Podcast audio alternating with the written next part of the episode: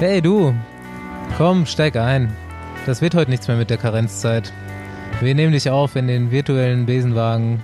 Nimm Platz, schnall dich an. Wir sind auf dem Weg in den Schwarzwald heute. Und ich sag nur eins, schwarzbraun ist auch die Haselnuss.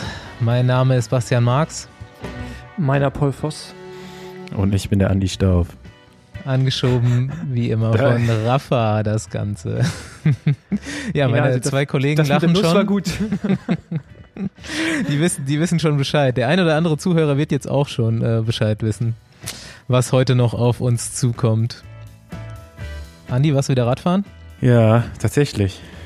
Heute sogar auch. Ich bin auch ein bisschen müde. Äh, tut alles Was- weh. Auch. Das sieht man auch. Warum? Das ist nur, weil die Kamera so Unschärfe drin hat. Soll ich die mal ausstellen? Soll ich mir auf scharf stellen? Dann passt da auf hier jetzt. Ja, aber, aber, aber Einmal Aber scharf, Gesicht- bitte. dein Gesicht sieht so ein bisschen aufgedunsen aus. Ich weiß auch nicht. Also du fährst mehr Rad, siehst aber aufgedunsener aus. Irgendwie ganz komisch. Bevor du angefangen hast, so viel Rad zu fahren, sahst du dünner aus. Die. Kamera ist die Kamera. Ja. Ne, kann auch einfach an dem ganzen Alkohol liegen, den ich hier täglich konsumiere in der äh, Quarantäne. Ähm, ja, doch, ich fahre jetzt hier so ab und zu mal, habe ich ja schon beim letzten Mal gesagt. Ähm, läuft eigentlich so. Das, was ich jetzt hier mache, das äh, kann man schon wieder als Fahrradfahren bezeichnen. Die Koordination kommt so langsam wieder. Ne? Vorher war das alles so ein bisschen unrund. jetzt ist Hast so langsam erinnert, dass wieder. du, dass du ziehen und drücken musst, ja? Nee, das mache ich eh nicht. Ziehen, Machst du das? Gezogen hat der noch nie. Der, der drückt nur. Nee, ähm, ja, doch so halbwegs rund ist der Tritt schon wieder. Ähm, das hat sich echt so ein bisschen viereckig angefühlt, so die ersten Male. Und auch so, so das Fahrverhalten, ne, wenn du so über einen Kreisverkehr so in der Mitte so drüber springen willst oder so, wenn ich, äh, habe ich mich am, die ersten Fahrten so, wenn ich mich darauf konzentriert habe, äh, wurde das schon voll schwierig und mittlerweile ist das alles wieder so intuitiv geworden. Ähm, nur, kennst du das, wenn du, wenn du keine Form hast und fährst so die ganze Zeit und findest keinen richtigen Gang? Kennst Kenn du das? nicht. Kenn Nee? Der eine ist, Wirklich brauchst nicht? du zu viel Frequenz, die Koordination ist nicht da, der andere ist zu dick. Ja, oder keine Luft für einen kleinen Gang, ne? Ja. Und den, den großen Gang kannst du dann auch noch nicht fahren. Aber ich finde das immer so ein Zeichen, wenn du keine Form hast oder wenn du gar nichts drauf hast, dann findest du nie einen richtigen Gang. Und wenn du gute Form hast, dann kann, hast du immer einen richtigen Gang. Und wenn du dann so richtig Topform hast, dann, dann ist egal, dann Kannst du auch das an, keine Kette. hochfahren. Ja. Ja, und mir tut alles weh jetzt so nach dem Radfahren. Vor allem die Arme irgendwie. Ich weiß auch nicht, der, ich glaube, der Trizeps, der atmet einfach den ganzen Sauerstoff jetzt weg. das ist echt. Müssen wir doch auch mal Bikefitting machen. Aber fährst du mittlerweile vorne an den Bremsgriffen an oder immer noch im Oberlenker den ganzen Tag? Ja, kommt drauf an, auf die Situation. Unterlenker natürlich die meiste Zeit. nee, aber ich bin halt auch gar nicht mehr gewohnt, ne, dieses Radfahren. Deswegen halt auch so ein bisschen, äh, ja, muss man jetzt mal wieder reinkommen, keine Ahnung. Position ist gut, ich habe heute die ganze Zeit in den Spiegel geguckt. Sehr gut. Spiegel gucken ist super wichtig. Das ist eine der Grundvoraussetzungen. Ja, wir Ja. sind die Woche auf eine, auf eine Frage gekommen zusammen, Andi und ich. Er hat mir nämlich ein Foto geschickt von äh, einem Fahrrad von jemandem, den ich gefittet habe. Ist so ein bisschen so ein entfernt ähm, Bekannter von uns beiden. Und ähm, ja, da kamen wir auf die Frage, ab wann ist eigentlich ein Vorbau zu kurz? Denn äh, das Dilemma bei dem Fahrrad war, dass der Fahrer unfassbar lange Beine hat und einen unfassbar kurzen Oberkörper. Und äh, ich natürlich in diesem Fall zu einem kleineren Rahmen geraten habe, dass das Rad halt nicht zu lang wird und dass man nicht einen 70er Vorbau montieren muss. Dafür waren zwei Zentimeter Spacer unterm Vorbau. Das ist, ähm, ja, kann man sich drüber streiten irgendwo, ne? Würde ich kein Rad mehr fahren, würde ich sagen, oder? Also, Äh, laufen. Also macht ich, er auch. Äh, ich habe da heute beim Fahren die ganze Zeit drüber nachgedacht, ehrlich gesagt. Und das mache ich die, also ich denke die ganze Zeit über den Podcast nach beim Fahrradfahren. Das ist so komisch, ne? Ja, also wenn super, ich mal deswegen- irgendeinen jetzt nicht, nicht grüßen sollte, ne? Und der hat die, also das könnte zwei Gründe haben. Einmal, der hat die Socken über den Bein liegen. Und der zweite Grund ist, dass ich gerade so über den Podcast nachdenke und das gar nicht realisiere, dass mir einer entgegenkommt. Aber grüßt apropos jetzt. Grüßen, apropos Grüßen, ich habe auch, ähm, Entschuldigung, Entschuldigung, hier über bei uns äh, die Havelchaussee raus, da fahren momentan ungefähr gefühlt 1000 Rennfahrer. Ich krieg meinen Arm gar nicht mehr runter. Ich fahre die ganze Zeit mit einem gestreckten linken Arm durch die Gegend und bin nur am Grüßen, ey. Und auch ich entschuldige mich bei denen, die ich vielleicht nicht gegrüßt habe. Ähm, und vor allen Dingen die beiden Berliner, die im Besenwagen-Trikot mir entgegengekommen sind. Und ich den, den habe ich sehr, sehr freundlich gegrüßt. Ähm, ich hoffe, ihr habt euch angesprochen gefühlt. Aber ja, das mit dem Grüßen ist echt äh, zum Teil sehr schwierig. Aber Entschuldigung, Staufi, du wolltest noch ausführen. Ja, genau. Und dann bin ich mich darauf gekommen, eigentlich ist gar nicht der, der Vorbau der entscheidende Faktor für mich, sondern die Spacer, die unter Vorbau sind. Mhm. Daran würde ich die Rahmengröße festmachen. Also wenn es mehr als ein Spacer ist, sagen wir mal so bis ein Zentimeter Spacer, dann würde ich einen größeren Rahmen fahren. Mhm. Und die Vorbaulänge wäre mir dann eher, ehrlich gesagt egal. Also Aber mir ist Keine anders. Mm, Ja, ich ganz ehrlich, das sieht doch scheiße. Ey, genau, ich will auch Basti lieber. Also ich finde, Paul, ich schick dir das Bild nochmal. Warte mal. ja, ich schick mir das- mal. Also äh, finde ich wenn das ich auf, jetzt dem- noch? wenn ich auf dem Rad sitzen würde mit einem 110er Vorbau, würde ich mir echt oder 100er, das wäre echt schon kritisch. Da würde ich mir irgendwie Also- irgendwann wirklich falsch. Ja. Das, das funktioniert nicht. Also für mich selbst wäre, um die Frage direkt mal zu beantworten, 110 ist so das Minimum.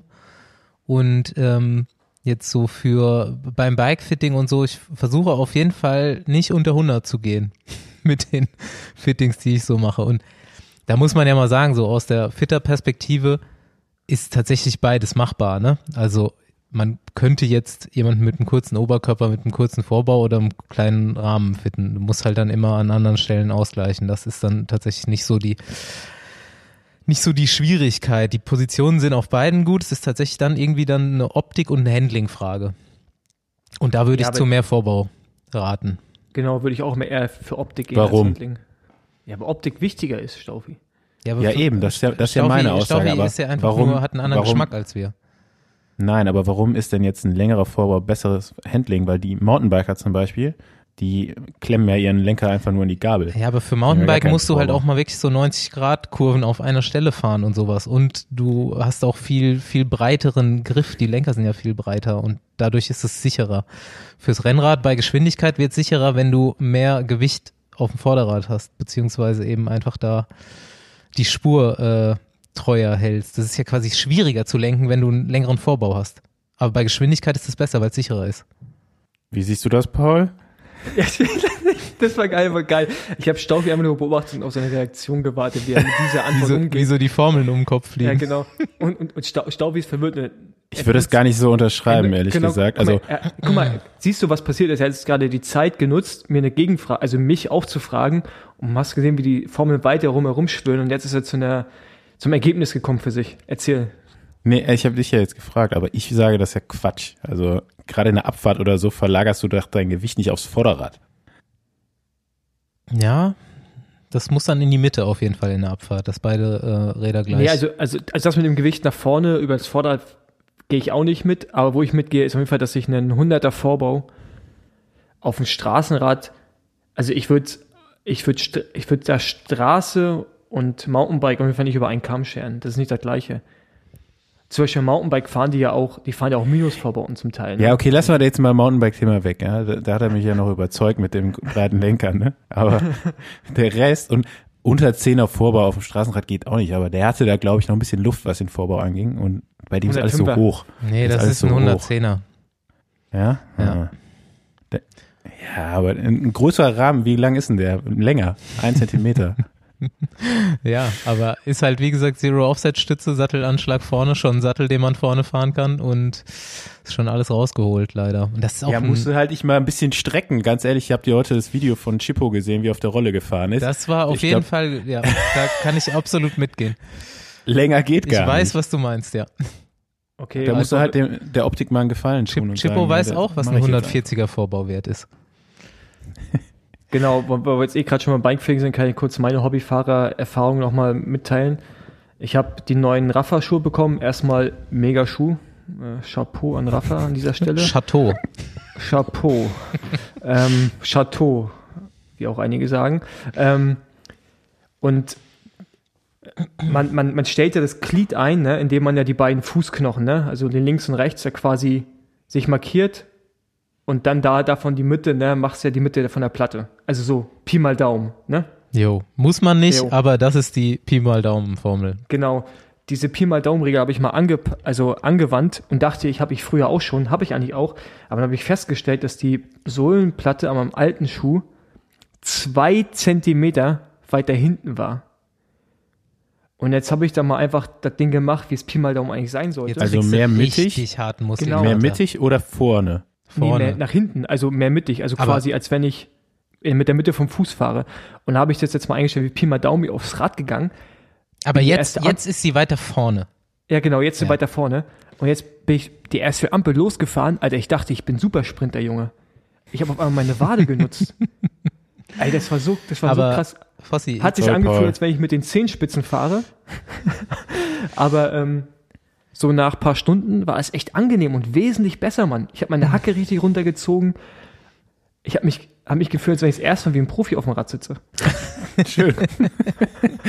aber vierten, ich, vierten kann, Jahr Retirement. ich kann jetzt mal so ein bisschen abwiegeln, Fossi. Ähm, erstens musst du ein bisschen aufpassen, weil du jetzt auch mehr äh, muskuläre Belastung über die Vorderseite hast, also so Patellasehne und sowas.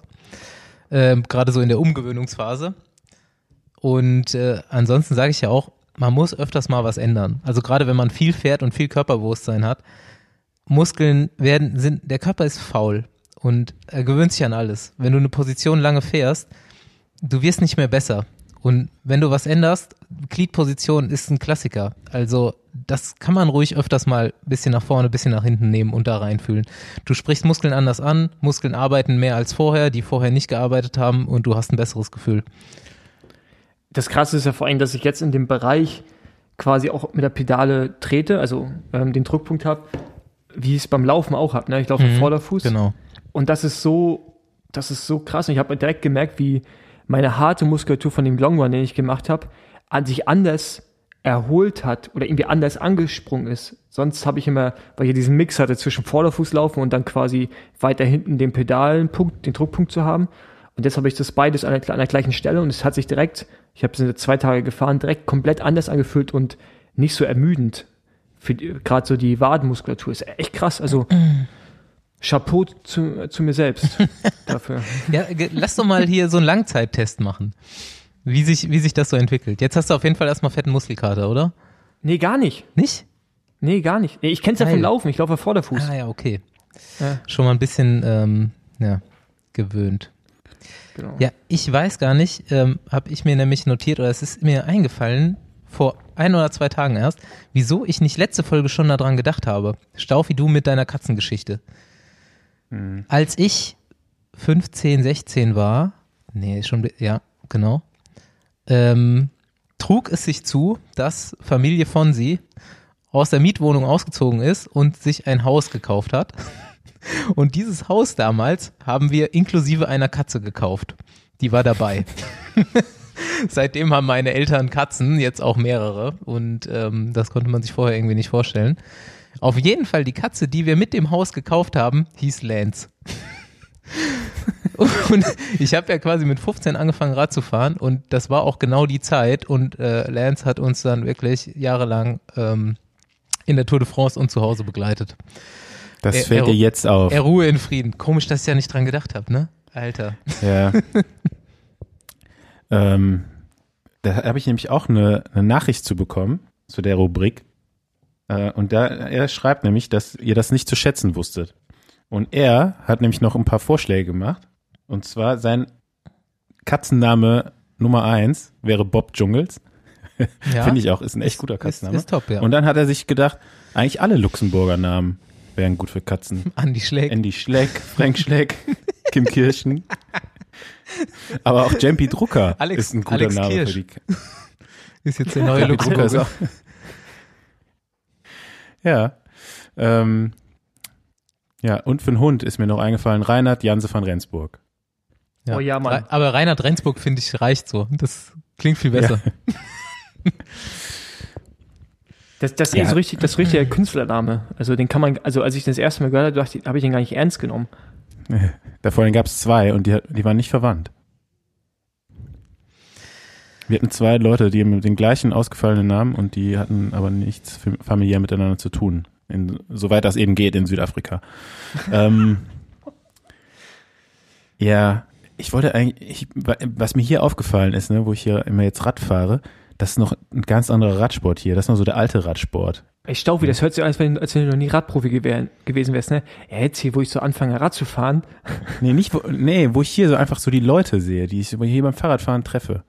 Das ist nicht so wie in der Stadt, ne? Wenn du so, da kommen dir die alle entgegen voll, äh, ges, äh, mit dem Fahrrad von einem Direktversender und äh, mit teuren Radklamotten und so. Hier ist es noch ganz anders. Hier ist es noch so, die Räder sind alles schon so ein bisschen in die Jahre gekommen, aber so noch individuell ausgewählt, ne? Mhm. Also die ganzen Parts, äh, die Klamotten, da kommt dann mal so ein Finisher-Shirt oder so ein, so ein Max Hürzeler-Trikot. die Socken sind schon so ein bisschen ausgeleiert, aber alle voll durchtrainiert.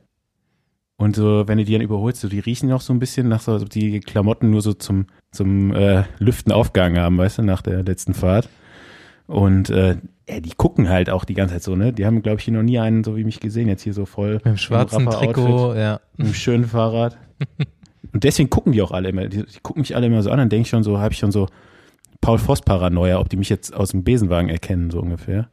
Und dann sehe ich, aber, die gucken so die, ganze Zeit auf mein Fahrrad, was ist das denn? So, hat hier noch keiner gesehen, ein Standard. Mir hat ja jemand heute geschrieben, so, es würden immer die Rafferfahrer nicht grüßen. Weiß ich nicht. Konnte ich jetzt nicht so, äh, konnte ich jetzt nicht so bestätigen. Vor allem im Bergischen gibt es überhaupt keine Rafferfahrer. Ganz ehrlich. Ja, voll. ich fahre ich fahr immer durchs Bergische. Da ist, bin ich der Einzige, der Rafferraden hat. Oder überhaupt auch so Trikots, wo nichts draufsteht. Der komplette Rest Ey. hat entweder irgendwelche Vereinstrikots oder irgendwelche uralten Sachen an. Hier ist es explodiert. Hier war bis vor zwei Jahren war hier auch noch Vereinstrikot, aber noch so richtig alte. Da hat man nochmal geguckt, dass man die ganz alten rausholt. Und mittlerweile siehst du nichts anderes mehr als Raffer. Ja Aber- gut, ihr habt das Klapphaus, ne? Genau, aber was man echt mal machen müsste, der Besenwagen müsste mal beim Raffer Clubhaus auf jeden Fall so eine Cruise-Schulung Et machen. Etikettenschulung. Ja, genau, die, Et- die Fahrradetikettenschulung, weil das funktioniert auch nicht so richtig. Also, vielleicht sind die auch alle zum Teil einfach so breit, dass die das immer hinkriegen mit der Hand mal kurz. Ja, das sehen. sind das andere Leute, glaube ich, ne? Also das ist so, hier die Leute, die hier Rad fahren, die ich meine, ne? Die dann noch so ein, oh, was fahren die für Räder? Was habe ich letztens hier gesehen? Das war dann noch so, ähm, Gios. fällt mir jetzt gar nicht ein, aber das war noch so mit Cosmic Carbon Laufräder. Wer, wer, wer kauft sich denn heutzutage noch Cosmic Carbon Laufräder? Ähm, und das sind halt noch die Leute, die, die fahren Ra- Rad wegen dem Radsport halt so, ne? Aber jetzt äh, die, die Leute da, die ganzen Yuppies aus der Stadt, die fahren ja einfach nur Rad, weil es halt so ein neuer Fitness-Trend ist, sag ich Mhm. mal. Ne? Die, also die sind gar nicht so Radsport interessiert, sondern die fahren halt einfach Rennrad. So, die sind so Rennrad interessiert. Und die kennen halt auch nicht so dieses Grüßen, was halt so diese ganzen Max Hürzeler Leute machen. So, das, das meine ich so mit alter Radsport, ne? Das ist so, vielleicht, da ist vielleicht dann so ein bisschen der Unterschied. Stimmt, ja. Aber ja, Vereinstrikot habe ich heute auch einen gesehen, Mo vollkommen äh, komplettes Movistar-Outfit, aber weiße Armlinge. Wow. Ist mir, auf, ist mir aufgefallen. Habe ich auch zu spät gesehen, nicht gegrüßt. Movistar. ja, lass doch mal auf. Äh, es gibt ja jetzt Radrennen wieder. Nee, ich Oh, habe noch, hör mir ich muss noch was nach, ich hatte Hör noch was auf. aus der letzten Folge, muss ich noch sagen. Hau raus. Und zwar, als wir unsere Lieblingsfahrer alle durchgegangen sind, ne? Ich weiß gar nicht, wie das gekommen ist, aber wir sind so von, von der ersten Sprinterin, haben wir gar keine Frauen mehr genannt. Und ich hatte eigentlich noch äh, aufgeschrieben, meine absolut, äh, meine Lieblingsrennfahrerin ist ja Marianne Voss und die hätte ich noch gerne nachgefügt als als Alleskönner oder Ja, so, genau, ich- keine ich Ahnung. Die hätte sie überall eintragen können. Die hat nicht so eine ganze K- Kategorie gepasst, deswegen habe ich die irgendwie vergessen, aber äh, die habe ich mir noch hier notiert. Und äh, was, woran ich auch noch jetzt diese Woche äh, denken musste, Rick Zabel, unser Freund Rick Zabel, der hatte ja äh, so eine Strava-Challenge, ne? Mhm. Und habt ihr eigentlich, Jetzt kommt's, ja. Habt ihr eigentlich äh, das so ein bisschen mitverfolgt oder nicht? N- Nee, Ein bisschen. Ich, nicht gecheckt, was er, was ich er wäre soll. gerne da auch mal Er, hochgestrahlt, hat- so aus er hat Spaß. dazu auf, aufgerufen, ne, so ein Segment im Kölner Umland. Äh, ist so, äh, ist so ein, weiß ich gar nicht, ob das früher mal so eine, das ist so eine Halde, ne? Ja. Es gibt so eine Straße, die darauf geht, ist so, äh, ich glaube, bis, bis zu dem Zeitpunkt, wo er diesen Strava, die Challenge da aus, ausgerufen hat, war es irgendwie so drei Minuten, mh, dreieinhalb Minuten oder so. Nee, drei, Äh, 3,40 glaube ich Thomas Köp. 3,41 oder so. Und äh, dann war, glaube ich, am, am Tag, als dem der, der Zeitraum dann abgelaufen ist für diese Challenge, äh, ist Nils Pollitt nochmal darauf gefahren. Irgendwie, ich glaube 600 Watt im Schnitt oder so, hat er die nochmal um 15, 20 Sekunden oder so verbessert, Mhm. die Bestzeit. Und äh, ich hatte dann, als das so irgendwie, hatte mir noch, äh, Was mir war die, die Leute Bestzeit? auch noch zugeschrieben. Ich glaube, die Bestzeit war vorher irgendwas, was Basti meinte, so Ja, 3,40 und jetzt- und, und jetzt ist und sie jetzt ist irgendwie 3,30. 3,16 oder so. 360 Nee. und der, der ist da 600 Watt gefahren über die 360. Ja, ja, Ja. über drei Minuten auf jeden Fall 600 Watt, ja. Ja, lecko mio, ey. Und ich, vor allen Dingen habe ich noch so, ich habe äh, aus meiner aktiven Zeit habe ich auch noch eine Zeit vom, auf meinem alten Strava-Account. Und äh, da dachte ich mir immer so, ja, warum fahren die denn äh, alle so langsam darauf? Da ist mir mal aufgefallen, dass der alte, das alte Segment ist kürzer als das, was die jetzt äh, für ja, die die Challenge haben da nicht genommen das haben. offizielle Segment genommen irgendwie. Ja, und haben dann halt, weil du ist unten noch so eine Kurve, die haben halt ab der Kurve gemacht. Normalerweise danach kommt nochmal so eine Schranke. Ich habe immer mal danach erst angefangen, meine Intervalle da und so zu machen, weil äh, egal, ich habe mir noch so gedacht, oh, wie schnell könnte ich denn dann vielleicht nochmal rauffahren? Sollte das mal irgendwann nochmal probieren und dann jetzt, seitdem Nils darauf gefahren ist, dann äh, lasse ich das besser. Aber äh, ich habe nämlich mit Rick diese Woche noch telefoniert und der äh, ist jetzt auch so ab und zu mal gelangweilt beim Training und äh, sucht sich dann je nach Windverhältnissen auch mal so ein paar Segmente raus. Und da ist mir heute nämlich auch aufgefallen, heute war es hier so extrem windig. Äh, das äh, könnte man jetzt nochmal machen, so im, im Frühjahr, wo man keine Rennen fährt, oder? Das ist hier in Wir Berlin auch gerade ganz groß. Der ähm, Roger Kluge geht hier auch gerade alle Segmente an, die, die flach sind. Ne? Also ich meine, alles, wo es leicht berghoch geht, ist raus, aber im Flachen so während EB-Einheiten einfach mal das, Gas stehen lassen und sich die Coms holen. Ähm, ja, so kannst du Leute auch motivieren, ne? Ja, macht Habe schon, ich sogar macht gesehen, schon Bock. auf, auf Instagram habe hab ich wieder eine Werbung gehabt. So eine App, die sucht dir äh, je nach Windverhältnissen die besten Strecken raus. Ja, ich kenne das schon. Also das Ja? ist auch, Rainbow hat sowas. Ja, Wissenschaftliche der hat, App. der, der hat mich auch kontaktiert wegen der Challenge und hat dann noch gesagt, so, ach, so schnell wie der Zabel fährt, kann ich auch darauf fahren. Und dann äh, war er zehn Sekunden langsamer, aber auch bei einem, bei 500 Durchschnittswatt. Also, Vier Minuten, vier Minuten 500 Watt. Rainbow. ja. Wer ist eigentlich Rainbow? Das wirst du nie erfahren, Paul. Musst du auch nicht wissen, aber äh, ja, kommen wir später nochmal zu. Und was ich nämlich noch äh, diese Woche gelesen habe, ähm, wo wir letzte Folge ja schon gesagt haben, ist jetzt gerade so ein bisschen Loch, ne, was Berichterstattung angeht und so.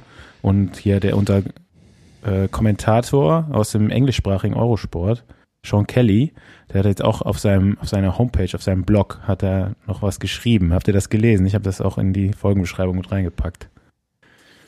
Er hat Ich gesagt, er hat analysiert, warum die äh, Fahrer ähm, jetzt so viel, warum sie so viel stürzen und dabei dann immer äh, sich so schnell die Knochen brechen. Und äh, hat halt gesagt, dass sie nur nur noch Rad fahren und nicht mehr anders trainieren würden und hat halt Trainingsempfehlungen gegeben und auch mal gesagt so, man soll auch mal so ein paar Bier trinken und auch mal ein bisschen dicker in die Saison starten und so. Und äh, gerade als Hobbyfahrer. Und dann äh, dachte ich mir, ja, mache ich, mach ich eigentlich alles richtig jetzt.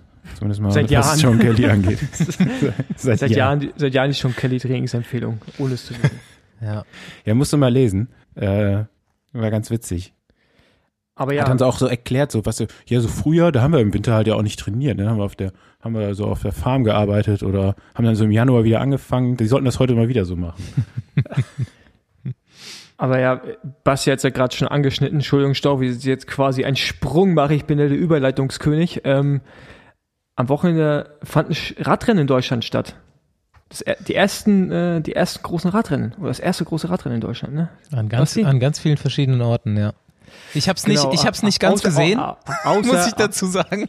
Au außer für ein paar Berliner, die sind auch zusammengefahren. Aber sonst fand es für alle an unterschiedlichen Orten Ja. stand, ja. Ich, ich hätte es gern ganz geguckt, das Radrennen, aber ich bin irgendwie zu spät gekommen und habe da nur die Hälfte gesehen davon.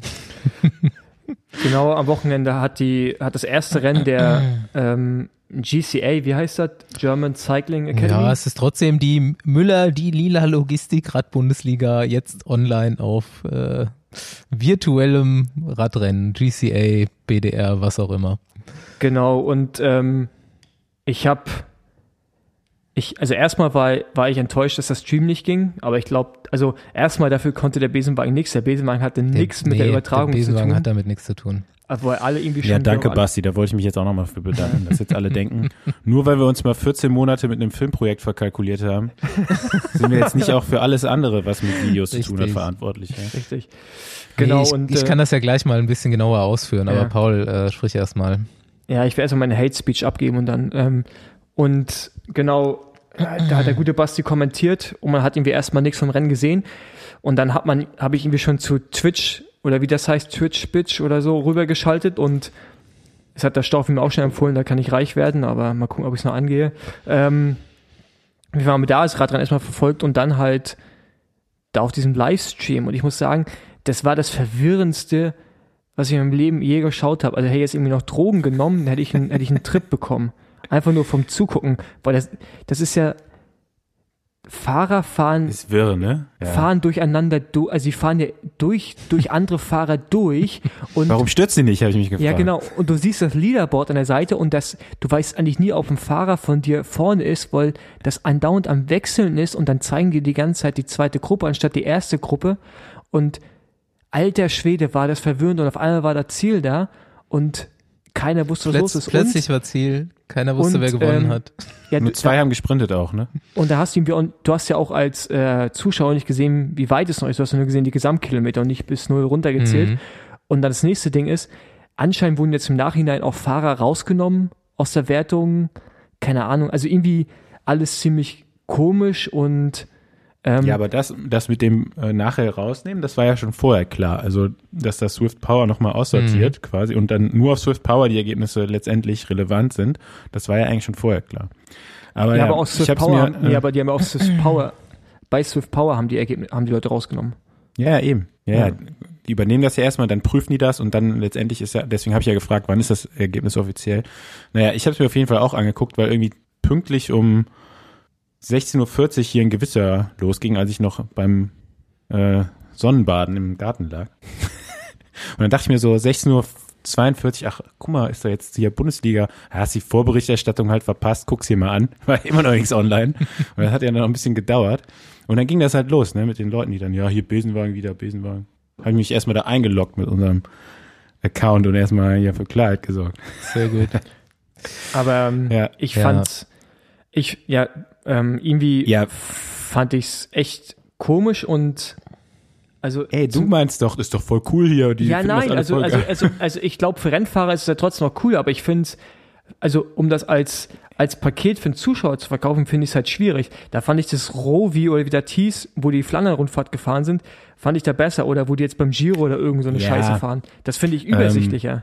Das ist ja voll, also es ist einfach als Ja Zuschauer gut, das sind ja auch nur, übersichtlich. da, Moment mal Lass kurz. mich Moment jetzt gleich Bei mal dem- ein bisschen erklären ja, hier. Bei, dem, bei diesem. Rovi-Ding, bei diesem Rovi-Ding sind ja nur zehn Leute mitgefahren Genau. und nicht Ja, 300. die fahren aber trotzdem, Aber- aber, die zehn fahren noch nicht durcheinander durch, die fahren noch nicht durch einen anderen Ja, durch. natürlich ist das äh, ein bisschen unübersichtlich so und äh, das ist auch genau das Ding, ne? Wenn du da so Computerfiguren irgendwo langfahren siehst, das weckt ja keine Emotionen oder so, ne? Wenn du dann dir den, den Twitch-Stream von dem Kumpel da, viele Grüße mal hier an die Stelle, da anguckst, wie der sich so da äh, mit einem 200er Puls irgendwie da verausgabt, dann ist das ja nochmal so ganz witzig, ne? Ich muss mir das jetzt auch nicht jeden Tag angucken, also äh, hat mir jetzt als Erfahrung nochmal gereicht, als zweite. Vor allem das Lustige bei dem Typen war ja, als nachdem er abgefallen ist, sind alle runtergegangen und sind zum anderen Stream von einem anderen Fahrer gegangen. äh, ja, dann, dann war ja auch irgendwann äh, tatsächlich mal YouTube online. Aber ich war ja auch nach wie vor, äh, bin ich davon nicht überzeugt. Und als dann auch noch Gigi D'Agostino dann anfing auf dem letzten Abschnitt, da dachte ich auf einmal, dachte ich erstmal so, oh, bin ich jetzt hier doch beim Spinning-Kurs von McFit gelandet und doch nicht hier richtig, aber naja, Also, Basti hatte Spaß. Kurze, kurze Klarstellung des Ganzen. Ähm, grundsätzlich sollte das auch anders aussehen, ne? Und ich hoffe, dass wir, es gibt ja noch vier Etappen von dem ganzen Spaß und ich hoffe, dass wir das auch mit der Zeit hinbekommen. Ähm, Rick und ich hatten da mit einem Streamer eben zu tun, der das sonst eben auch macht und ähm, das eigentlich auch ganz gut drauf hat. Das hat aber nicht so gut funktioniert an diesem Tag. er konnte unseren Ton irgendwie nicht verarbeiten. Lag wohl irgendwie am Programm. Und ähm, ich hoffe, wir kriegen das, also wir haben eine Stunde vorher angefangen, waren dann eine halbe Stunde zu spät so weit, dass es irgendwie geklappt hat. Ich hoffe, nächsten Samstag wird das von Anfang an klappen. Ähm, Macht aber genau, So, wartet erst wieder bis Samstag, probier das nicht nochmal vorher ja. aus oder so. ja, also So es ist der- auch nicht so, als, er das als vielleicht auch diese wir, Woche schon mal hätte testen können. Genau, also das haben wir ja auch gemacht, tatsächlich. Wir haben es unter der Woche schon getestet. Aber jetzt trotzdem noch mal eine Frage, wie wollen die das anders grafisch darstellen? Ja, warte doch mal ab. Lass mich doch einfach mal ausreden, Freunde. Ähm, dieser Streamer hat dann auch noch wohl eine Zoom-Konferenz normalerweise. Das war natürlich unter dem ganzen Hickhack auch nicht mehr möglich, mit den Fahrern offen. Und kann eben dann auch, so wie bei dieser virtuellen Flandern-Rundfahrt, äh, teilweise Fahrer einblenden, die gerade vorne äh, sind oder was auch immer. Und äh, dann eben auch noch Kommentare von YouTube reinschneiden und so weiter. Und ähm, es muss wohl irgendwie dann auch das Leaderboard falsch programmiert gewesen sein in dem Rennen oder so. Deswegen hat man auch nie gesehen, wer vorne ist und wir wussten es dann auch nicht. Rick und ich sind halt auch, äh, ich habe Blut und Wasser geschwitzt, ne? Also als ich wusste, wir schaffen das nicht zum Rennstart, ähm, keine Ahnung, erstmal mega schlechtes Gewissen gehabt, ultra unter Stress gestanden, irgendwann ging's dann, dann hast du keine Ahnung gehabt, was überhaupt passiert ist bis dahin und wusstest an der Hand der Einblendung nicht, wer ist eigentlich vorne. Das war großartig. Mal sehen. Zumindest habe ich ein paar Nachrichten bekommen, dass sie das gar nicht so schlecht fanden, was wir dann noch draus gemacht haben. Ich äh, nehme mir das einfach mal äh, äh, zu Herzen und hoffe, dass wir das am Samstag dann richtig schaffen. Lass mal abwarten. Wir sind da irgendwo, äh, also Staufi hat vollkommen recht, dass man das äh, auch ein bisschen länger hätte mal austesten können und äh, erst, wenn es läuft, abspielen. Aber ähm, ich bin mal gespannt, wie sich das jetzt bis zum Ende dieser Serie entwickelt. Und ich glaube, wenn man wenn man es hinbekommt, so dass das technisch so funktioniert, wie es eigentlich funktionieren sollte, dann könnte das ganz witzig sein. Ein echtes Rennen wird es niemals ersetzen. Gut, damit haken wir es ab. Und jetzt, kurz bevor wir zu unserem Gast rüber schwenken, würde ich dann doch noch eine Sache mal kurz sagen. Wir wussten es eh schon, aber Rowan Dennis ist der geilste Motherfucker auf dieser Erde, Mann. das würde ich jetzt so nicht unterschreiben. Ja. Ja, nein, nein ich, ich, ich weiß, es ist nicht cool, das zu machen, was er gemacht hat, aber die Tatsache, dass er, also erstmal das, das Ding, das überhaupt, also es erst überhaupt erstmal teilt, also ist eh schon komisch, aber dass er einfach, also, was, was ist bei dem Typen los, Mann? Also was, was ist los mit dem Mann? Ja, Staufi. spricht jetzt alles nicht für seine mentale Gesundheit, würde ich sagen. Ja, aber Also, Alter, das ist, Paul hat das die Woche gesagt, so, der, kannst, kannst dir nicht ausdenken, den Typen. Aber Nee, das- er existiert halt und er liefert genau das von ab, was man von ihm erwartet ja, auch. er ist belustigend, das muss man ihm schon Also lassen. kurze Erklärung dazu. Ron Dennis hat schon in seinem Instagram-Account und äh, seiner Social-Media-Tätigkeit so langsam äh, anklingen lassen, dass er jetzt langsam die Nerven verliert. In dieser ganzen Lockdown-Situation, die in, ich weiß gar nicht, wohnt der in Andorra? Girona. In Girona, okay. Äh, die eben in Spanien auf jeden Fall eine Nummer härter ist als in Deutschland auch. Äh, die dürfen gar nicht raus, ne? Ja, seit an dem Tag, wo er es gepostet hat, 34 Tage, ja. 34 Tage nur zu Hause mit seinem riesigen Hund, äh, seinem Sohn und seiner Frau. Und ja, dann ist ihm die Sicherung durchgebrannt und er ist abgehauen und hat das dann auch noch auf Instagram gepostet. Und äh, danach hat er aber relativ schnell gemerkt, wahrscheinlich hat es ihm jemand gesagt, dass das nicht so die super schlaue Idee war und hat seinen Instagram-Account einfach gelöscht direkt komplett. Und Twitter. Und Twitter. Aha. Pass auf. Rainbow Facts. Weißt du? Richtig stabile Facts. Leg lieber Handy weg. Hör zu. Rainbow Facts. Ah, wir kommen endlich mal wieder in die wunderbare Welt der Zahlen, der Quantenphysik und des Radsportzern. Es geht zu Professor Dr. Rainbow und ähm, er hat wieder neueste äh, Forschungen angestellt in, in letzter Zeit. Es hat auch eine ganze Weile gedauert, aber es war halt beschäftigt. Ich habe heute tatsächlich so ein Handout bekommen. Komplett, ich kann, ich habe wirklich ähm, die Forschungsergebnisse von Rainbow in, ähm, in Papierform hier. Es geht um die Fluchtgeschwindigkeit. Könnt ihr euch vorstellen, was das ist? Also grundsätzlich waren die neuen äh, Forschungsthemen äh, CW-Wert und ähm, quasi Wie viel ist Aero wert? Die Fluchtgeschwindigkeit, ähm, die heißt auch die zweite kosmische Geschwindigkeit, ist äh, die Geschwindigkeit, die ein Körper, welcher auch immer braucht, um die Erde zu verlassen, um die Umlaufbahn quasi zu durchbrechen, die Erdanziehungskraft zu verlassen. Und diese Geschwindigkeit ist 40.284 km/h. Das sind 11,2 Kilometer die Sekunde. Das Ganze auf Meereshöhe am Äquator. Also so schnell müsstet ihr sein, um einfach so ins Weltall zu fliegen. So, jetzt hat sich Rainbow überlegt, ähm, gut, was, braucht, was brauchen Radfahrer dafür für Watt eigentlich? Und in welcher, in welcher Position auf dem Rad? So, Annahme erstmal, ja, so ein bisschen Aerotack, aber noch vorne in den Shiftern. Also normale Position, aber schon so ein bisschen klein gemacht. Paul kennt sich ja mit CW-Wert wahrscheinlich ganz gut aus. Wir nehmen hier einen CW-Wert von ähm, 0,254 CDA meinst du? CDA. Ja. Und ähm, in der Position bräuchte ein Radfahrer 81 Millionen 594 Millionen 301.000 Watt, um diese Geschwindigkeit äh, zu erreichen und ins All zu fahren mit seinem Fahrrad.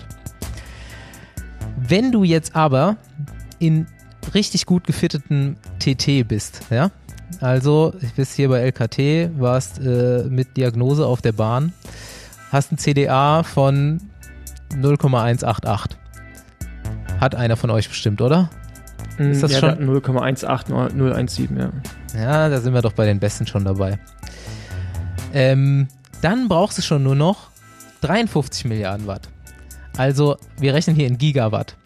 Also, normale Position 81,5 Gigawatt, TT-Position 53,4 Gigawatt.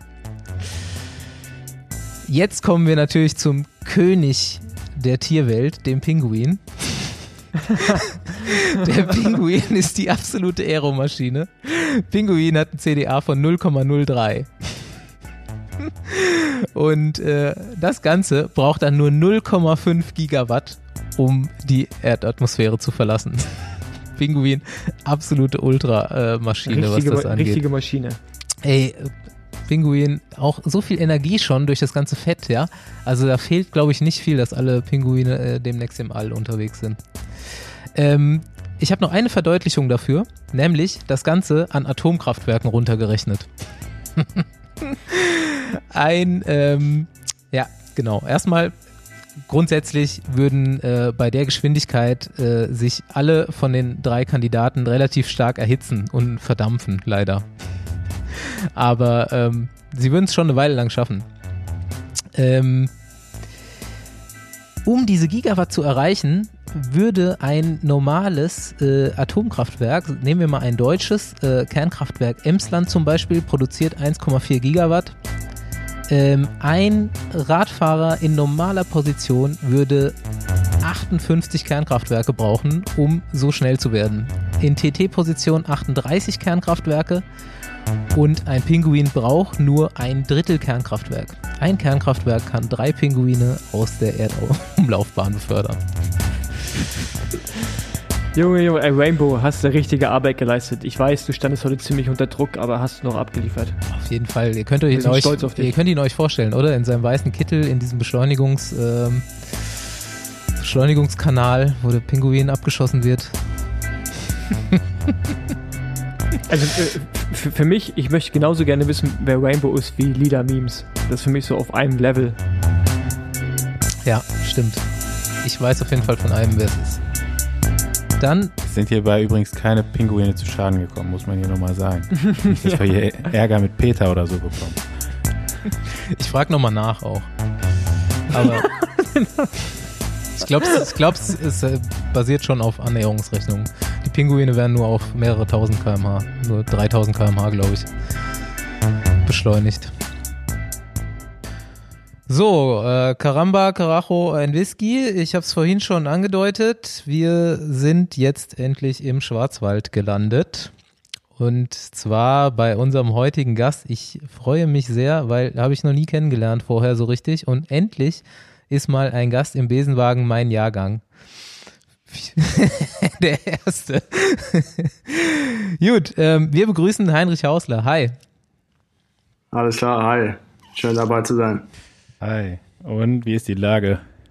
Ja, die Lage im Moment, ich denke für, für alle Menschen auf der Welt, Sportler, auch alle Radfahrer, genau das Gleiche. Wir warten, wir warten ab, wie es weitergeht. Also wir sehen, können uns, glaube ich, in Deutschland glücklich schätzen, dass wir noch äh, draußen weiter trainieren dürfen. Äh, ich kriege halt sehr viel mit von den anderen Sportlern im Team, halt in Italien oder Frankreich oder in Spanien. Also da sind die seit vier, fünf Wochen, fahren jeden Tag auf der Rolle.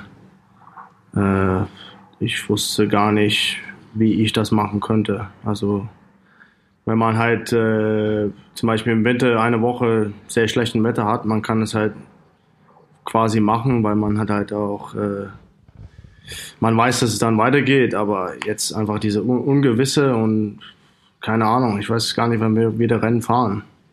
Und äh, ja, wie gesagt, also jetzt gerade im Moment, das Wetter ist super und äh, ich genieße jeden Moment, wo ich draußen fahren darf und, und kann. Ähm, aber wie man es hört, äh, der Heinrich mit Spitznamen, also Heinrich sagt eigentlich gar keiner, oder? Deine Eltern vielleicht nee. noch? ja, genau. Also Spitzname, Spitzname Heino oder Abkürzung Heino, ähm, ist in Australien geboren und äh, du bist erst mit 15, wenn ich das richtig gelesen habe, nach Deutschland gekommen. Quasi, ja. Also ich war damals 14. Mein Vater ist Deutscher, meine Mutter ist äh, Australierin. Mein Vater ist äh, mit ungefähr 19 nach Australien ausgewandert. Und äh, dadurch hatte ich früher Doppelstaatsgehörigkeit, also Australien und Deutschland. Und es hat es einfach damals einfacher gemacht, um überhaupt nach Deutschland zu kommen. Weil äh, da war ich auch damals in der Nationalmeisterschaft. Ich konnte an deutsche Meisterschaft und anderen Meisterschaften ohne Probleme teilnehmen. Und damals in Australien war der Radsport einfach nicht so groß, wie es jetzt ist. Ne? Also ich ja. weiß noch, wo ich äh, junge war in Australien, waren sechs, sieben Mann am, am, am an die Rennen und dann mein erstes Rennen in Deutschland, das war äh, in Rheinland-Pfalz, ich, ich weiß nicht, ob das Rheinland-Pfalz war, in Kirchheim-Bolan. Das waren ja. über zwei, 220 Starter. Das war, das war für mich äh, absolut faszinierend. Das war wie ein neues, eine neue Welt. Ja, und dann von dem Moment an äh, war es mir klar, ich will unbedingt Profi werden oder versuchen und äh, will das probieren in Deutschland. Aber bist du dann quasi aus Australien direkt nach Cottbus oder also du, ich also ich meine, weiß nee. nicht, wie viele es wissen? Nee? Ich hab's ich hab's recherchiert. Na, erstmal nach äh, ins Saarland bist du gezogen. Also Franzose genau, geworden. Ist das, ist das korrekt? Ja. Ja, mein Vater ist in äh, Elvesberg in Saarland geboren. Und äh, okay. wir, mit 13 Jahren war ich das erste Mal in Deutschland. Äh, waren wir hier in sechs Wochen äh, eigentlich nur zu Besuch. Das war mein, das erste war, erste Mal, dass mein Vater quasi nach 40 Jahren, 40 Jahren wieder in Deutschland war. Und äh, da sind wir auch dann jedes Wochenende Radrennen gefahren. Und ich meine, im Sommer als äh, Schüler, Jugendfahrer, du kannst äh, um jede Ecke da am Wochenende kann man da Rennen fahren. Also bin ich sehr, sehr viel Rennen gefahren und dann ähm, ja, war ich bei, ähm, ich weiß nicht, wie es heißt, RV oder RSC oder äh, Homburg, Homburg gefahren, mhm. bei, äh, bei Walzer. Und, ah, okay. ähm, und dann äh, bin ich auch, dadurch konnte ich auch an die, ähm, bin ich an die ähm, Süddeutsche Meisterschaft, äh, habe ich mich qualifiziert für die Deutsche Meisterschaft. Und ich glaube, ich war ich damals Vierter. Ich glaube, damals hat Paddy, Sebastian Padex gewonnen. Äh, Dennis Kochende war Zweiter. Weiß ich nicht mehr, wer Dritter war. Aber auf jeden Fall ähm, dann äh, kam äh, Heinrich, nee, nicht Heinrich, Heine, äh, ich weiß, ich kenne den Namen nicht mehr, Entschuldigung. Aber auf jeden Fall, ich habe ein Angebot gehabt, nach Kaiserslautern zu kommen, auf der Heinrich-Heine-Gymnasium. Genau. Ein Jahr später. Und da, also da, da war ich dann 14. Und dann quasi, okay, wir gehen zurück nach Australien. Hab quasi alles gepackt, alles äh, klar gemacht und dann ja, alles quasi mich verabschiede von meinen Eltern und alles und bin nach Deutschland gekommen. Wollte quasi auf die Sportschule kommen, aber da haben die erst mal gemerkt, dass ich kein Deutsch gesprochen habe. Und dann haben, haben die halt gesagt, oh nee, wir wussten nicht, dass du äh, kein Deutsch sprechen kannst, weil dann kannst du auch nicht zur Schule gehen. Du musst auch zur Schule gehen, du musst auch deinen Abschluss machen.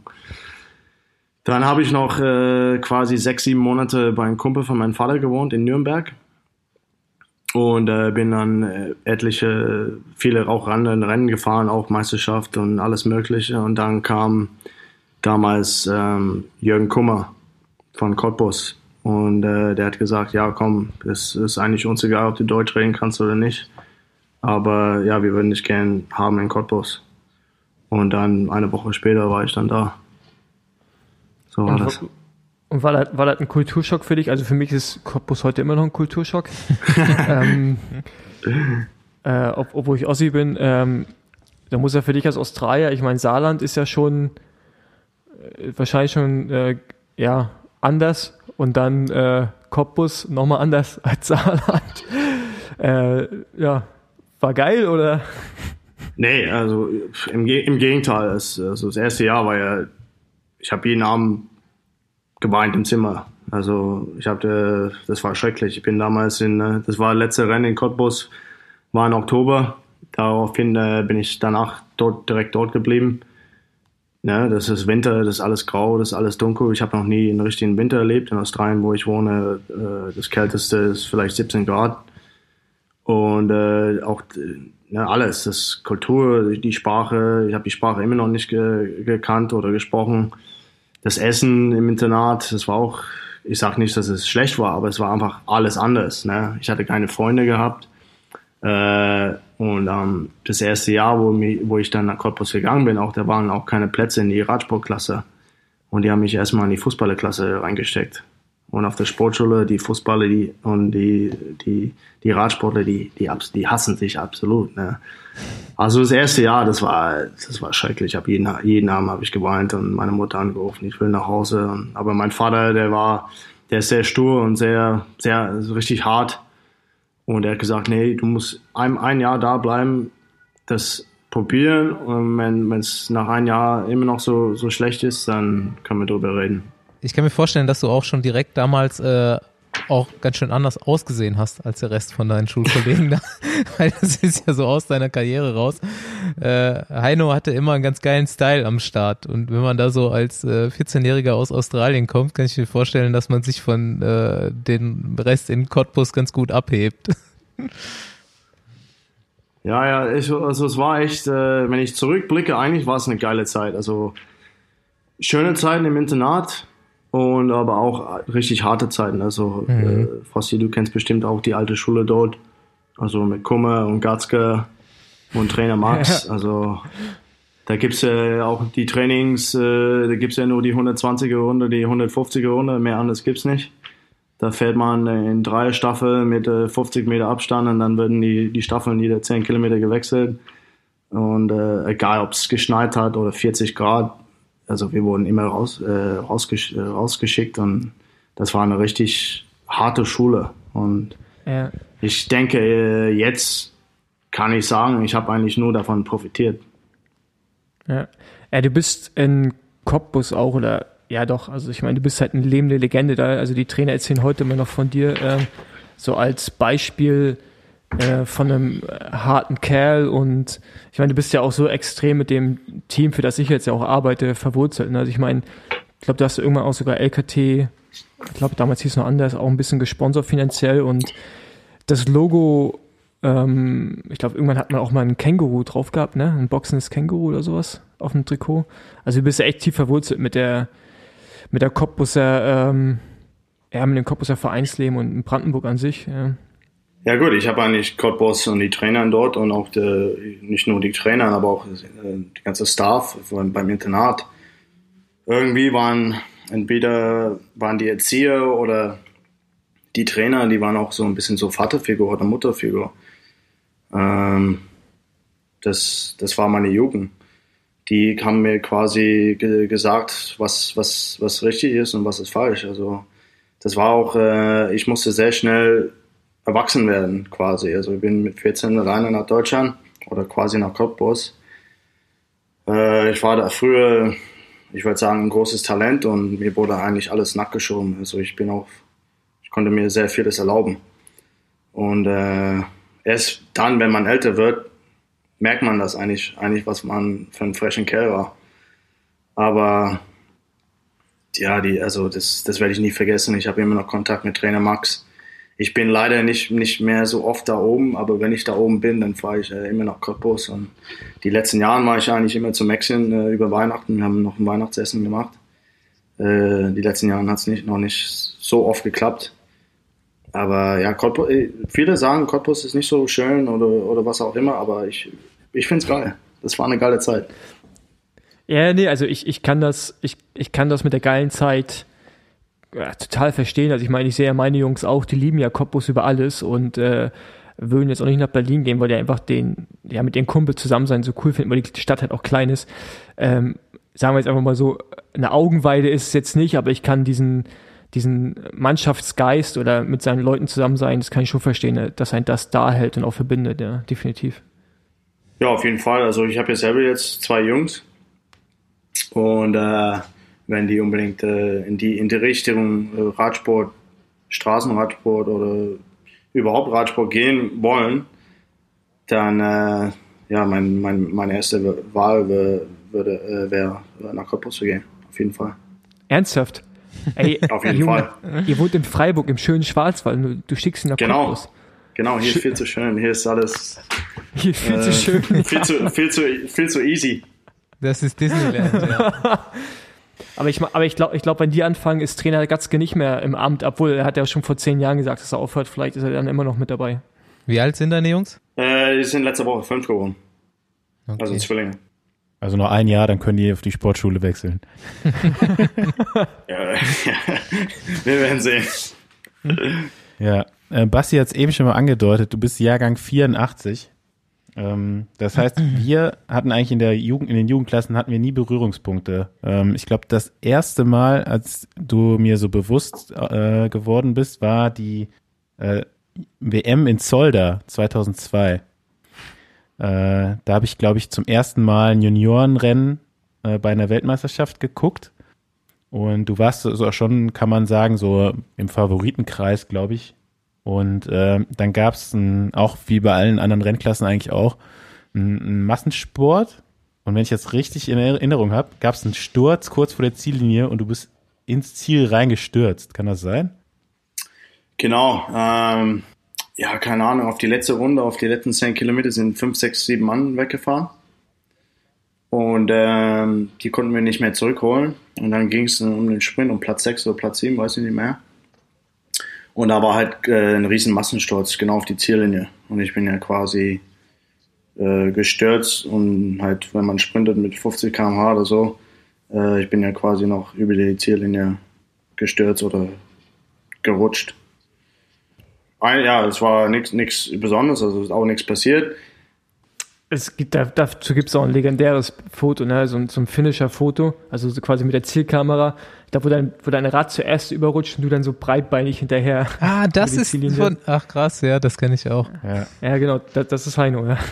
Und da, also da bist du ja noch für Deutschland, für die deutsche Nationalmannschaft gefahren und wie das irgendwie in den Juniorenklassen so übrig, übrig, äh, üblich war, mit so blond, also ganz blond gefärbten Haaren. Fro Frosted Tops.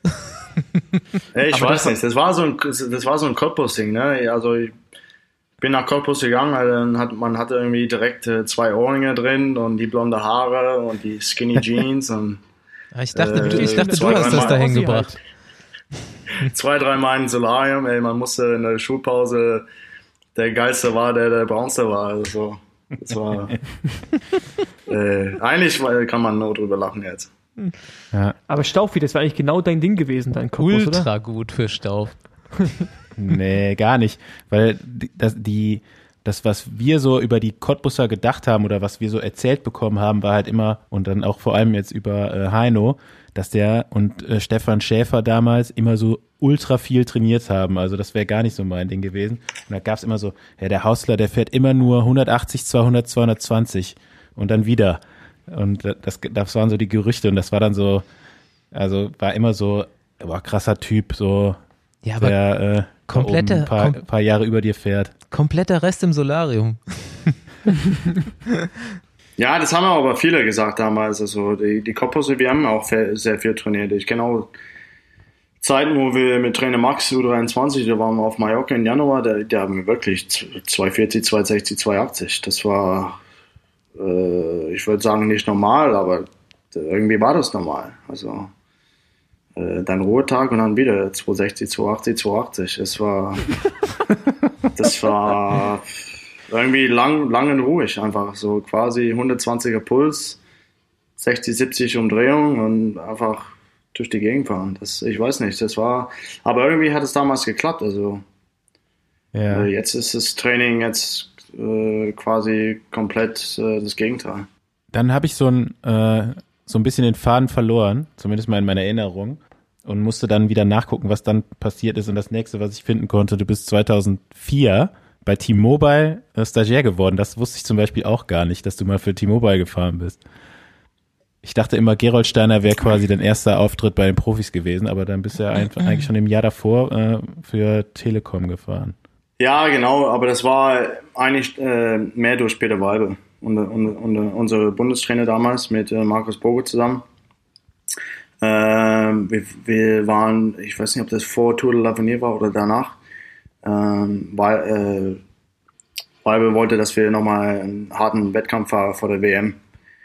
Und dann, obwohl ich schon quasi, ja, ich hatte noch nicht unterschrieben bei Gerolstein, aber mündlich zugesagt, äh, kam halt die Chance, nochmal eine Rundfahrt zu fahren vor der WM. Und das wäre halt als Stagiaire bei, bei T-Mobile. Was auch äh, damals extrem krass war. Also es war, äh, ich glaube, Kofi, Kofi, André Koff hat da noch eine Etappe gewonnen. Ich weiß nicht, äh, Wesemann, ob, ob was er war, eine Gesamtwertung, aber wir waren, sind stark gefahren und es war auch äh, eine schöne Erfahrung, halt auch vor der WM äh, bei den Profis zu fahren. Aber einfach allgemein, wie die, wie die sind, halt äh, bei der Massage und im Bus und beim Essen. Da, da, da, da, also ich weiß ganz genau, da habe ich kaum was gesagt, weil ich einfach so beeindruckt war und schüchtern und habe da am Tisch gesessen, so oh, krass. Okay. Und dann hast du ja schon angedeutet, dann bist du 2005, also man muss jetzt überlegen, wie lange ist es schon alles her, äh, auch die ganzen Geschichten, die gleich noch so kommen, äh, sind eigentlich heutzutage unvorstellbar, aber ähm, 2005 Neoprofi bei Gerold Steiner, dann habe ich, hab ich mir mal ein bisschen so bei Pro Cycling Stats die Ergebnisse angeguckt. Flandern-Rundfahrt direkt im ersten Jahr gefahren und durchgefahren. Dann 25. bei Paris-Roubaix schon direkt im, beim ersten Mal. Und äh, eine Etappe bei der Vuelta gewonnen noch in dem Jahr. Also schon mal ein ganz guter Einstand, kann man sagen. Ähm, dann bist du drei Jahre, aber bei Gerald Steiner noch weiter, also insgesamt vier Jahre warst du bei Gerald Steiner. Hast da, weiß ich gar nicht, irgendwie auf jeden Fall ein paar Siege eingefahren schon in der Zeit. Ähm, warst dann bei den Klassikern aber nicht mehr so gut. Also ich kann, konnte das jetzt nicht mehr so ganz rekonstruieren, warum, ob du da irgendwie mal krank warst oder irgendwie verletzt oder wie auch immer. Ähm, du hast ja auch mal in einem, also gehst ja sowieso einfach so mit deiner Karriere, hast ja immer offen drüber geredet. Gibt es ein gutes Interview mit dir äh, im Rouleur-Magazin, habe ich dann auch äh, Jahre später gelesen, da hast du noch erzählt, dass du bei der Vuelta, als du die Etappe gewonnen hast, warst du noch mal einen Abend vorher oder während der Rundfahrt auf jeden Fall, warst noch feiern, auch damals mit deinem Zimmerkollegen, äh, habt auch noch schön ein bisschen Wein getrunken und dann äh, am nächsten Tag die Etappe gewonnen. So äh, geht das ja heute nicht mehr, würde ich mal behaupten. Nee, überhaupt nicht. Also es war auch äh, andere Zeiten, denke ich mal. Ja. Ähm, ja, halt, äh, ich bin damals, äh, ich wollte, äh, zwischen äh, Flandern-Rundfahrt und Paris-Roubaix ist immer Lassard. Und äh, ich war ja, ich sollte Lassard fahren. Und dann ist jemand krank geworden ist, oder ist gestürzt, der Flandern fahren sollte. Und dann hat das Team halt angerufen und äh, hat gesagt, hey Heino, du musst sowieso Lassard fahren, komm einfach äh, ein paar Tage äh, früher runter, dann fährst du nach Flandern. Dann äh, habe ich das so gemacht und das war ja auch, äh, bin, ja, vorher habe ich die Klassiker gar nicht gekannt. Also ich habe wirklich von Paris-Roubaix gehört, aber ich hatte gar keine Ahnung, was, was mich dort erwartet. Ich bin auch in der U23 nie äh, in Belgien gefahren und äh, hatte auch eigentlich nie Erfahrung gehabt mit äh, Kopfsteinpflaster. Und es war halt auch so eine Zeit, wo halt äh, so iPods und MP3 und sowas rauskamen. Und ich bin auch noch nie so ein, so ein langes Rennen gefahren. Dann habe ich gedacht, ah, wenn das Rennen so lang ist, ey, dann nehme ich mal mein iPad oder äh, mein iPod oder sowas mit, dass ich wenigstens Musik hören kann. dann äh, war es auch so, habe halt mein Rennen gefahren und hatte eigentlich gar keine Ahnung, was ich da mache. Ich habe die, die, die Berge nicht gekannt oder die Kopfsteinpflasterstücke. Bin irgendwie durchgekommen und irgendwie hat es äh, Spaß gemacht. Auch habe äh, auch ziemlich viel Lob bekommen vom Team, so quasi ja Neopro durchgefahren. Das war war schon cool. Dann halt Lassat gefahren und dann äh, da hat ja trotzdem noch jemand gefehlt für Paris-Roubaix. Und dann hat das Team auch dann gesagt, hey Hanno, du bist ja hier schon in Frankreich dann kannst du auch äh, Paris-Roubaix fahren. dann, ähm, das Team Geostein hatte da, damals nicht so viel Wert drauf gelegt auf die Kopfsteinpflasterin. Das waren mehr die Ardennen-Klassiker. Aber die hatten auch trotzdem äh, Frank Hoy. Also Frank Hoy, ich meine, hat nicht Klassiker gewonnen, aber der war mal so Top 10, Top 5 äh, bei Roubaix oder Gent-Wevelgem, Headfolk und solche Rennen. Und er war quasi unser Kapitän. Und äh, das Rennen lief eigentlich ganz geil, keine Defekte, gut durchgekommen. Da sind äh, sechs, sieben Mann weggefahren, die letzten 50. Dann, äh, ich habe mich ziemlich gut gefühlt und Frank meinte, der fühlt sich nicht mehr so gut. Dann äh, so rotzfrech, glaube ich, wie ich war damals, ich, bin ich zu ihm hingegangen und habe ich gesagt, ey, am nächsten Kopfsteinplatz Stück kann ich attackieren, wenn es geht. Und er guckt mich so blöd an, so, ey, wenn du jetzt noch attackieren kannst, dann, dann fahr. Dann äh, sind wir weg, bin ich weggefahren mit Thor Hüssoff damals. Und ähm, an Karl vor der Karl vor der Laber. Es geht ja direkt rein, links, rechts, links, rechts. Und an der letzten Rechtskurve bin ich weggerutscht und äh, gestürzt. Und äh, Thor ist noch zu der Gruppe hingefahren die um Platz 4 oder 5 oder 6, muss ich mal nochmal nachgucken. Und äh, ja, durch den, durch den Sturz äh, war, ich, war ich quasi verloren. Also ich war dann zwischen vorne und hinten. Und kurz vor dem Velodrom kam halt äh, die große Gruppe von hinten. Und das war so das erste Mal so, boah, geil, das, die, diese Rennen, ich, ich kenne die nicht, aber ich finde die übelst geil. Und äh, ja, aber dann ging das Jahr weiter. Ich hatte auch äh, bei kleinen Rennen, so Sachsen-Tour und andere Rennen, ein paar gute Ergebnisse, nichts gewonnen, aber weiter vorne. Dann hat es auch gut geklappt bei, bei, bei der Welter. Und äh, ja, dann äh, habe ich dann nochmal verlängert direkt äh, bei Gerolstein und dann ist mir alles, glaube ich, ein bisschen zu Kopf gegangen. Ich war halt sehr jung und habe halt gedacht, ja, ich bin der Coolste, der Geilste und äh, habe quasi meinen Traum nicht mehr so krass weiter gelebt oder verfolgt, wie ich hätte sollt, sollte müssen. Und äh, da, dadurch äh, haben dann die Ergebnisse auch ein bisschen, glaube ich, nachgelassen und die Klassiker wollte ich immer gut fahren, aber es hat einfach nicht gereicht. Ich habe die, die Form nicht gehabt. Im Winter nie richtig Konsequenz, äh, die, ja, ganz ehrlich, also es war einfach zu viel Party, das war die Zeit damals. Zu viel, würde ich sagen, getrunken, gesoffen. Und äh, dann äh, war das in 2008, äh, das Team hat sich dann quasi aufgelöst. Und das war für mich dann auch, würde ich fast sagen, auch sehr schwierig, äh, ein Team zu finden. Also ich hatte auch eigentlich nur Glück gehabt, dass äh, äh, Scott Sandel aus Australien der hat ein bisschen, bisschen mitgeholfen bei Team Cervelo damals, um das Team zusammen zu stellen. Und der hat ja auch ein richtig gutes Wort äh, für mich reingelegt bei Campana. Und äh, der hat mich quasi äh, genommen. Und dann war es auch so ein Zeitpunkt in meinem Leben. Ich bin auch dann äh, von Cottbus nach Freiburg gezogen, wo ich gesagt habe, ey, ich muss irgendwas jetzt ändern. Äh, ja, war eine geile Zeit. Äh, also ganz ehrlich, ich würde es auch, man, man, ich habe davon gelernt, von, von die Fehlen. Also ja gut, würde ich sagen, jetzt. Aber ich denke, man muss irgendwie manchmal durch die Kacke gehen oder durch die Scheiße, um, um, um zu lernen oder aus seinen Fehlern zu lernen.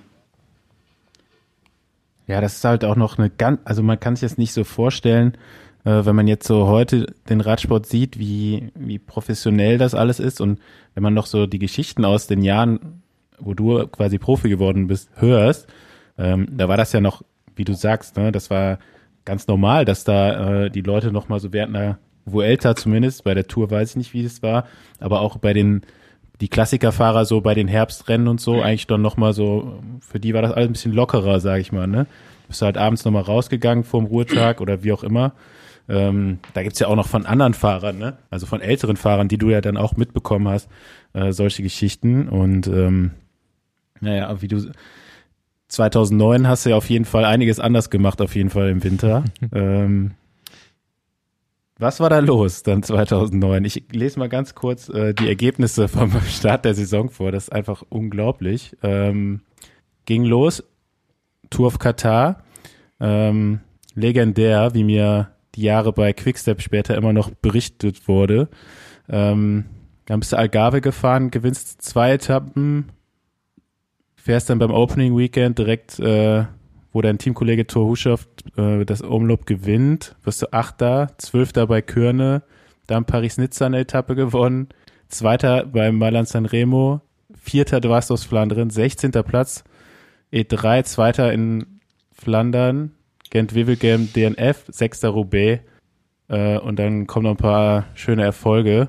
Nicht zuletzt der Etappensieg bei der Tour, vielleicht kommen wir da später noch drauf. Ähm, was habt ihr da, wie ist das auf einmal so passiert? Also das war ja dann, äh, ich weiß noch, wie ich das damals dann so vom Fernseher äh, verfolgt habe und ähm, dein damaliger äh, Teamkollege Martin Reimer ist ja dann das Jahr davor mit mir noch in der U23 gefahren und äh, gerade dann am Anfang der Saison, äh, das neue Team, äh, ihr habt ja da so Gas gegeben, äh, auch im Kollektiv. Und ich habe dann im Winter dann halt das so ein bisschen über Martins damals, damals so Social Media oder so verfolgt. Da habt ihr auch äh, schon im November äh, richtig viel trainiert. Das kann ich mich noch dran erinnern. Also war das dann so der erste Winter, den du quasi richtig durchgezogen hast einfach oder was habt ihr da gemacht? Also ihr wart dann auch eigentlich immer zu zweit unterwegs, Martin Reimer und du, oder? Ja, ja, Martin ist dann äh, auch nach Koppels, äh, nicht nach Koppels, nach Freiburg gezogen. Und ähm, das war quasi so nicht unsere letzte Chance, nee, sowieso für Martin nicht, aber für mich.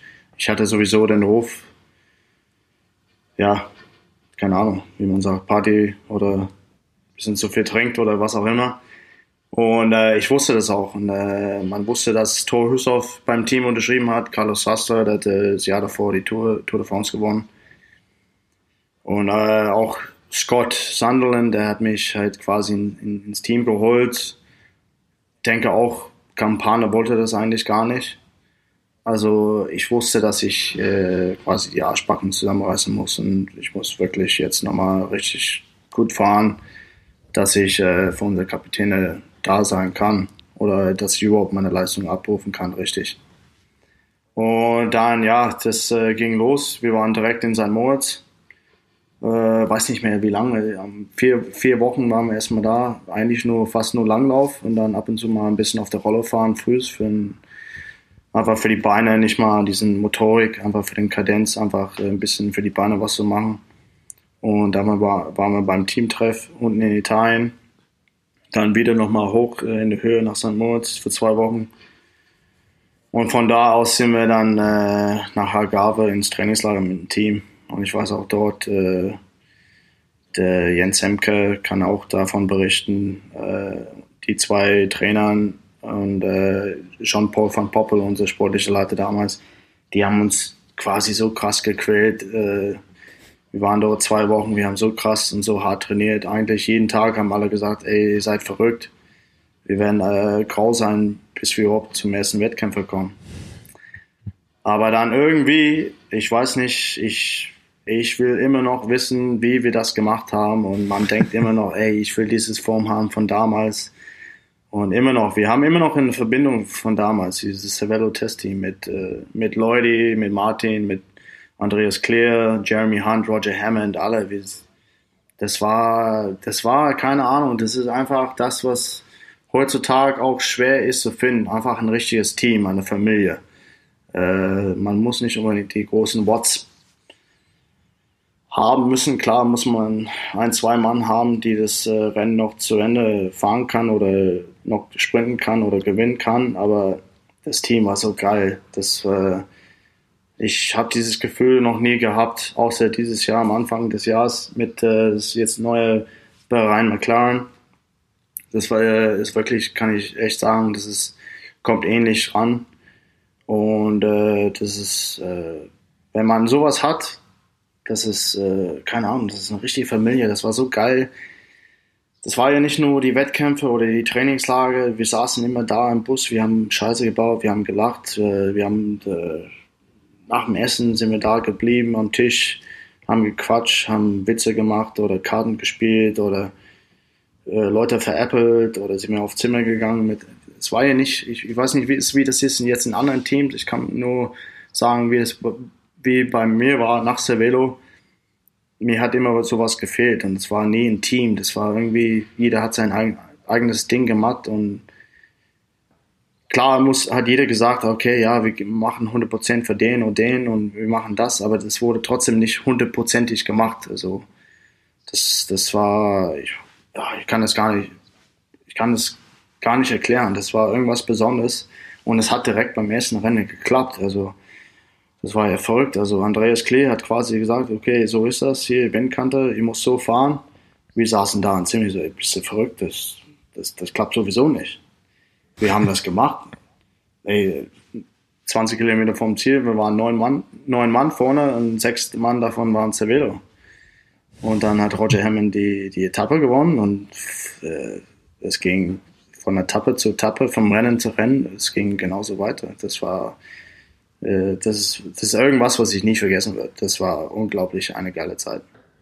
Also ich habe so zwei, ja gut, so, ja doch zwei Szenen von deiner Karriere im, im Kopf und die sind halt echt beide aus diesem Jahr. Ne? Also ich meine, ähm, das Sanremo, wo du, wo du fast gewinnst, wo Kev irgendwie nur auf den letzten Meter einholt und halt dann die Tour-Etappe. Das sind echt so, das, und dann, also beides so krasse Aktionen, so, wo du denkst, ja gut, der, der eröffnet den Sprint vielleicht einen Ticken zu früh, aber er rettet sich dann fast noch. Und bei der Tour, da kommen wir halt auch noch zu, wo dann irgendwie so, ey gut, den holen die dann irgendwann nochmal ein, aber nee, haben sie dann doch nicht. Ähm, immer so Aktionen, wo du denkst, ja gut, das, das, äh, da geht nach hinten los. Ähm, auf jeden Fall ziemlich krass und äh, eine Frage ich trotzdem nochmal. Stimmt es, dass du eigentlich, ich weiß nicht, ob du es immer noch so machst, den Winter eigentlich damit verbringst, Langlauf zu gehen? Also also anstatt Rad zu fahren, Langlauf machst? Fr äh, früher habe ich das immer gemacht, aber jetzt, seit ich die, die Jungs habe, mit Familie, das ist einfach, es, es würde schon gehen, aber einerseits kriegt man auch Kinder, um, um, um, um eine Familie zu sein und ein Papa zu sein und ich kann ja jetzt, während der Saison ist man sowieso so oft unterwegs mit Trainingslagern, die ganzen Wettkämpfe. Da, äh, ja, da bleibe ich bleibe ich lieber zu Hause, dann können wir auch später nochmal vielleicht drüber reden, aber jetzt äh, habe ich was anderes, was ich im Winter mache. Ja. Äh, da gibt's noch zu der Katar-Rundfahrt aus dem Jahr 2009. Ähm, ich bin die ein, ein Jahr später, war das mein erstes Profirennen für Quickstep und ähm, da war, da war noch so die Ehrfurcht vom, vom, bei Quickstep vor dem Team Cervelo Testing ziemlich groß. Äh, da hat mir dann Tom Bohnen erzählt, wie er im Jahr zuvor, also da, ich glaube davor, die Jahre vor 2009, war immer Quickstep, äh, die das Rennen dominiert haben. Und äh, mit der Erwartung sind die auch in das Rennen 2009 reingegangen. Und da sagt er, dann ging es auf der ersten Windkante los. Äh, ihr seid vom Cervelo Test Team losgefahren und er war der einzige erst zwischenzeitlich, der äh, bei euch überhaupt noch mit dabei war, ist am Hinterrad gefahren und dachte, das kann nicht sein, wie, wie, wie schnell können die denn fahren? Und äh, er meinte, er war kurz davor abzufallen. Ich weiß nicht, ob du das, ob du die Geschichte kennst. Und ist dann zu Andreas Klier hingegangen äh, oder ist neben ihn gefahren und meinte so, ey, sollen wir nicht ein bisschen langsamer machen? Ist ja noch voll weit ins Ziel. Oder irgendwie haben die beiden, die kannten sich ja aus Belgien, äh, so verständigt, so von wegen, ja, mach mal, mach mal ruhiger. Äh, und Andreas hat mir dann später irgendwann mal erzählt, dass er da dann auch gesagt, gedacht hat, so, okay, bevor wir jetzt hier Quickstep voll an Karren pissen, ähm, machen wir jetzt wirklich mal so ein bisschen zumindest mal langsamer, damit wir äh, nicht nur Feinde haben in der Klassikersaison. Stimmt, also kennst du die Geschichte aus der äh, Sichtweise schon oder ich weiß noch genau, dass Nee. Tom, Tom war einfach im Nachhinein noch so beeindruckt von, von dieser Etappe. Äh, der hat da noch Jahre später immer drüber erzählt. Also Kenne ich nicht, aber ich, ich weiß ungefähr, wie Andreas denkt oder wie er tickt. Und äh, das war auch so. Man, man braucht immer Freunde. Erst recht äh, im Windkante oder in Katar oder überhaupt in Belgien. Und das, das war, das, das, das hat uns auch später geholfen. Also öfter. Und ähm, ja, ja, das, das war schon äh, auch gut von Andreas. Der hat uns quasi, der war gleichzeitig sportlicher Leiter, aber auch, auch Rennfahrer. Und äh, der hat uns, uns Rennfahrer so viel beigebracht, äh, das, das, das äh, kann man eigentlich im Geld gar nicht zurückbezahlen. Und äh, äh, ich kann eigentlich nur Großes und Gutes über Andreas reden. Und äh, das, äh, ja, ich kann, das war eine geile Zeit und aber ja, das, äh, wir haben ja, damals war es auch ein bisschen anders, ne? Du kennst es ja selber, wie du sagst, es war Quickstep und äh, Cervelo, da war vielleicht ein, zwei Mann von Lotto, dann war Fletcher oder Pozzato immer dabei.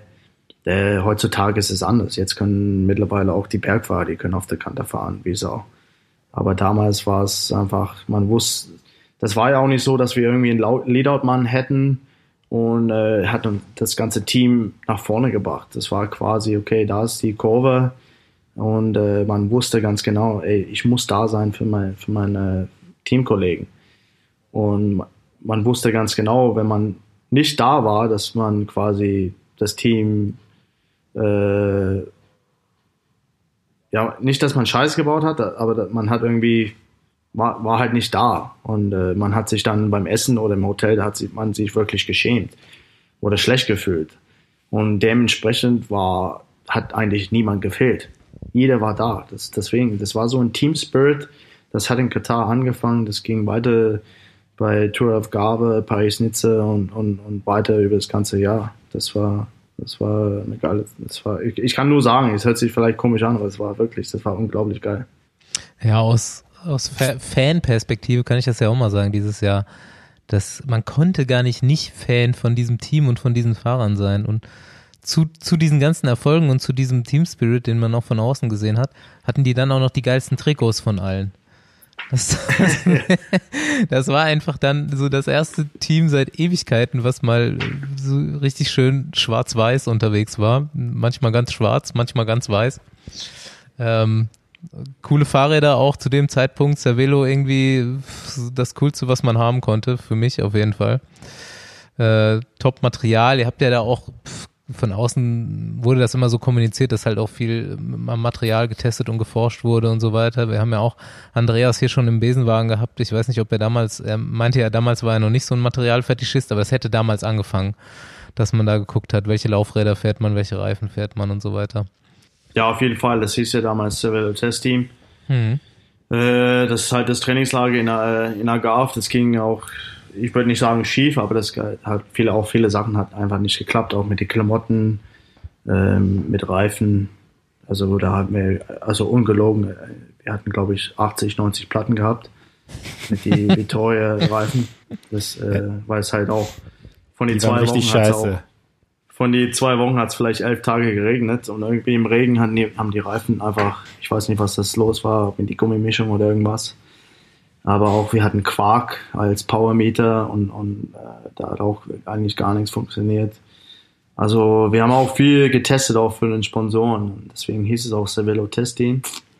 Aber Campana, der war auch so geil, hat irgendwas nicht geklappt äh, hat er einfach vor die großen Rennen einfach irgendwelche Sachen einfach selber gekauft. Also das war auch, äh, der war auch so ein Mann, der doch die Verantwortung übernommen und einfach, einfach gesagt zu den Sponsoren, nee, so geht's nicht. Wenn es nicht klappt, dann äh, Das erinnert mich an eine Geschichte, beziehungsweise habe ich ähm, von Dominik gehört, dass du in dem Jahr dann, ähm, ich glaube im nächsten Team dann bei IAM, vielleicht hast du das ja aus dem Jahr gelernt oder von Campana, da eben auch am Anfang der Saison vor den Klassikern äh, selbst gesagt hast, ähm, bevor wir hier mit schlechterem Material als die anderen am Start stehen oder nicht jeder dasselbe und das Beste fährt, ähm, zahle ich das selber fürs Team.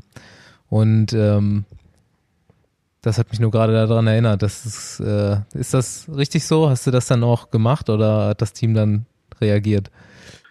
Oh, nee, mit IAM war es äh, einfach wegen Sponsoren. Ich denke nicht vom Mhm. IAM selber.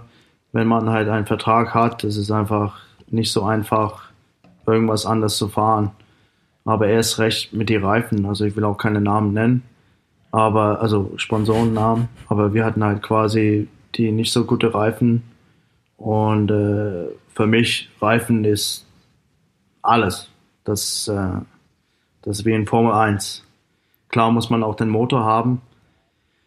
Aber die, die Lauf, für mich die Laufräder, der, der Rahmen, alles andere ist eigentlich äh, alles egal. Für mich äh, sind die Reifen äh, das A und O, das ist wie ein Cyclocross, das ist wie im Mountainbike äh, auf dem Kopfsteinpflaster, das ist einfach so. Und äh, wir haben halt, dann kamen die halt zu dem Moment gesagt, okay, ein, zwei Fahrer, die können die guten Reifen fahren, aber die anderen müssen halt die anderen Reifen fahren. Aber das ist, äh, das ist nicht Sinn der Sache. Ne? Das ist einfach so. Das macht dann Spiele in deinen Kopf. Du gehst automatisch am Start, du bist ja schlecht gelaunt, du bist nicht motiviert, wenn du weißt, dass du schlechten Material hast. Und wenn, wenn es so ist, dann ja, ich will sagen, ich will nicht sagen, man muss, man braucht ja gar nicht am Start zu gehen, aber äh, alle müssen irgendwie gleich sein. Klar müssen die Favoriten irgendwie mehr beschützt sein oder manchmal ein besseres Material haben, aber ich sehe das äh, anders. Ja, das habe ich Das, mir, äh, habe ich mir tatsächlich auch aufgeschrieben. Ähm, und äh, Thomas Campana war ja auch noch mein Teamleiter, mal eine kurze Zeit leider nur. Äh, der hat sich da mit dem Team Eigner irgendwann verworfen, weil ist halt einfach ein Mann, der seinen, seine Sachen gerne durchsetzt und dafür einsteht und das äh, ist halt, äh, der gerät auch mal gerne mit Leuten aneinander. So, aber ich fand es ja, ich finde es sehr gut, ähm, war auch sehr enttäuscht, als er dann gegangen ist bei uns, dann bei, bei MTN. Ähm, du warst ja dann auch noch 2010, also die Tour und Mailand Sanremo war ja, haben wir jetzt, brauchen wir nicht, hast du auch schon oft drüber geredet, glaube ich, ne? Also das Mailand Sanremo war echt, äh, glaube ich, der krasseste Sprint, den ich je gesehen habe, so bei, bei den Profis, auch in den Jahren danach. Ich weiß immer noch nicht, wie Kev das überhaupt geschafft hat, da nochmal die Lücke zu schließen, so ungefähr. Also, das ist auch, äh, Ja, äh, vor, vor allem das So Mystikum krass, ne? darum, dass, ich weiß nicht, ob das stimmt, dass der irgendwie Tag oder zwei Tage vorher nochmal mega lange trainieren gefahren ist mit Ete. Ich weiß nicht, ob das stimmt. Ähm, ich hatte irgendwas mal irgendwie von 250 oder keine Ahnung, wie viel Kilometer als Vorbelastung, also so was komplett bescheuert ist. Aber keine Ahnung, ob das irgendwie der Wahrheit entspricht. Also das, keine, das, keine Ahnung. Ich weiß nicht. ja. Also um diese, um dieses Sanremo gab es im Nachhinein für mich, also was ich sogar so viele Geschichten. Also erstmal dieser krasse Sprint und dann äh, das mit Cav auch. Ja. Aber ich habe trotzdem mal kurz eine ne Frage zwischendrin, ähm, bevor wir historisch weitergehen. Warum fährst du mal ohne Handschuhe? Warum ist dir nicht kalt als Australier? ja, das wollte ich doch gerade jetzt erzählen. Ach so, Entschuldigung, Staufi. Das ist nämlich da, da, da ist mir das zum ersten Mal so richtig aufgefallen, nämlich dann später in dem Jahr äh, bei dieser Tour-Etappe, die du gewinnst, nach Colmar, wirklich im schlechtesten Wetter, äh, der, das man sich vorstellen kann, durch die Vogesen bei strömendem Regen, ähm, du im kurzen, also im Trikot äh, und ohne Handschuhe und alle anderen Fahrer dahinter irgendwie sich den Arsch abgefroren. Und äh, das hat sich eigentlich so jahrelang danach so so etabliert, ne? Immer, egal was für ein Wetter, äh, Heine ohne Handschuhe. Und ich weiß, ich weiß nicht mehr, bei welchem Rennen es war. Es war aber auch ultra kalt. Äh, wir fuhren irgendwo nebeneinander. Und dann habe ich dich auch so völlig ungläubig gefragt, wie geht denn das eigentlich? Und dann meinst du so, ach, keine Ahnung, ich habe einfach keine kalten Hände. Hab dann wirklich, hast mir die Hand gegeben und du hattest echt warme Hände. Also das ist ja irgendwie, keine Ahnung, ist das, hast du es mal irgendwie untersuchen lassen oder kann dir das einer erklären, warum das so ist? Nee, ke keine Ahnung. Äh, Also, aber darum geht's ja nicht um die Kälte. Ich mache einfach nicht ähm, dieses Gefühl, Handschuhe anzuhaben. Äh, ich weiß nicht warum. Wenn ich Mountainbike fahre, äh, wenn es bergunter geht, dann ziehe ich schon Handschuhe an. Aber äh, während der ganzen Saison eigentlich ziehe ich auch im Winter ziehe ich eigentlich fast nie Handschuhe an. Also äh, das hat aber nichts damit zu tun wegen die Kälte oder so. Es ist einfach dieses Gefühl, ich ich mache nichts nichts um, um meine Hände und ich habe auch das Glück, dass die Hände auch nicht kalt werden. Ich, äh, auch mit die Füße. Ich habe eigentlich auch mit die Füße eigentlich überhaupt gar kein Problem. Es gibt einfach Rennfahrer, sobald es drei Grad ist, die, Drei. die äh, haben halt, oder keine Ahnung, fünf oder die haben halt Probleme mit die Hände und die Füße. Und äh, eigentlich, das, das ist, ich will nicht sagen, das ist meine Stärke, aber ich, ich habe einfach die, ganze, die ganzen Jahre immer gehofft auf einen richtig arschkalten, nassen Klassiker-Saison. Weil das ist, ich sage nicht, dass, es, dass ich da bin, dadurch bin, dass ich dadurch äh, stärker bin. Ich bleibe einfach normal.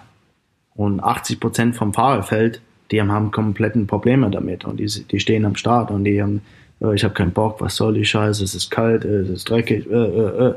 Und wenn man schon mit dieser Einstellung am Start steht, bei einer schweren Klassikerrennen, dann hat man sowieso keine Chance. Und das, das heißt quasi, du fährst ja eigentlich nur gegen 30 Mann. Also ich weiß nicht warum, aber ich habe einfach Glück. Ich habe dich darum immer beneidet, ey, ohne Scheiß, mal jedes Radrennen, wo ich einfach nur gefroren habe, weil ich bin einer von denen, der bei sieben Grad schon äh, alles auspacken muss, was da ist.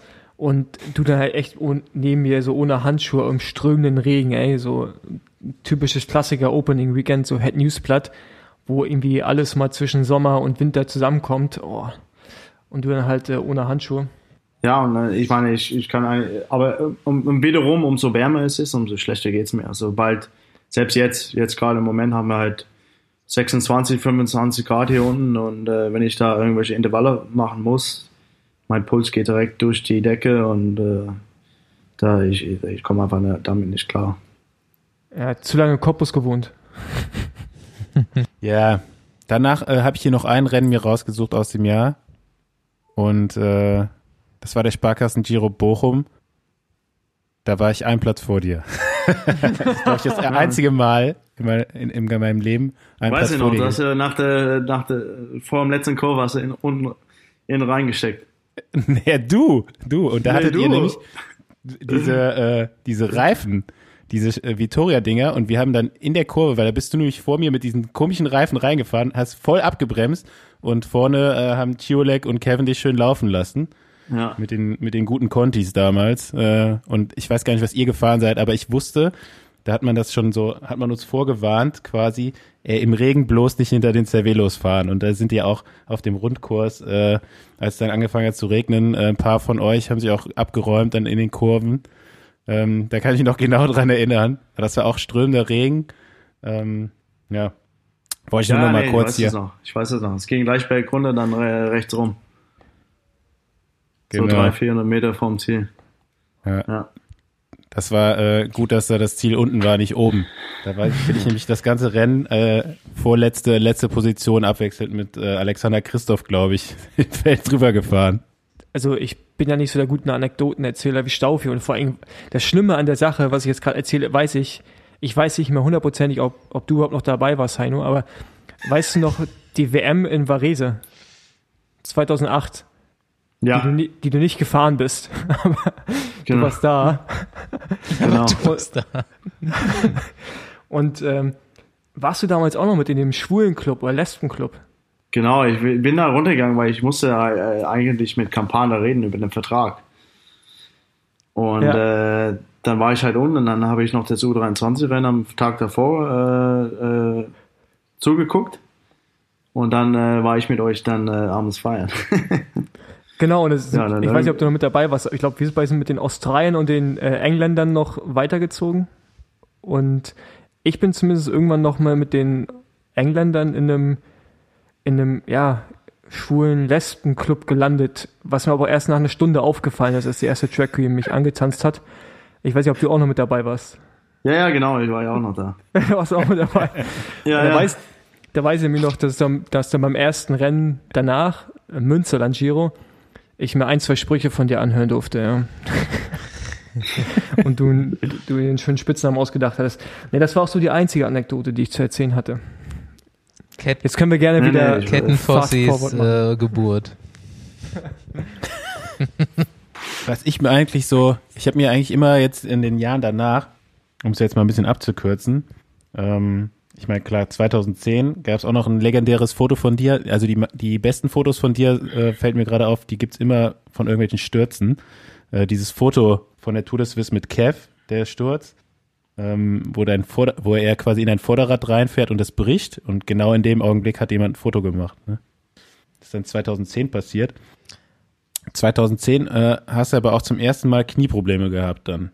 Genau, ja, das ähm, 2010 ist, äh, hat eigentlich gut angefangen, Katar wieder. Ja. Ähm, dann ging es weiter zu Algarve. Äh, wir haben Algarve benutzt für, für das Opening Weekend, quasi als Vorbelastung. Dann äh, bin ich gestürzt auf der dritten Etappe und ähm, habe dann direkt gemerkt, irgendwas ist am Knie. Äh, bin die Etappe noch zu Ende gefahren, aber dann am nächsten Tag nicht gestartet. Das äh, ging einfach nicht mehr. Paar Tage Ruhe, ein bisschen trainiert. Das ging noch gut äh, für Newsblatt. Äh, ich weiß nicht, was, was ich da war. Dritter oder vierter, glaube ich. Zweiter. Oder zweiter, ja. Dann äh, in Körne ging, ging, ging, äh, habe ich schon wieder das Knie gemerkt. Äh, bin ich auch, glaube ich, ausgestiegen.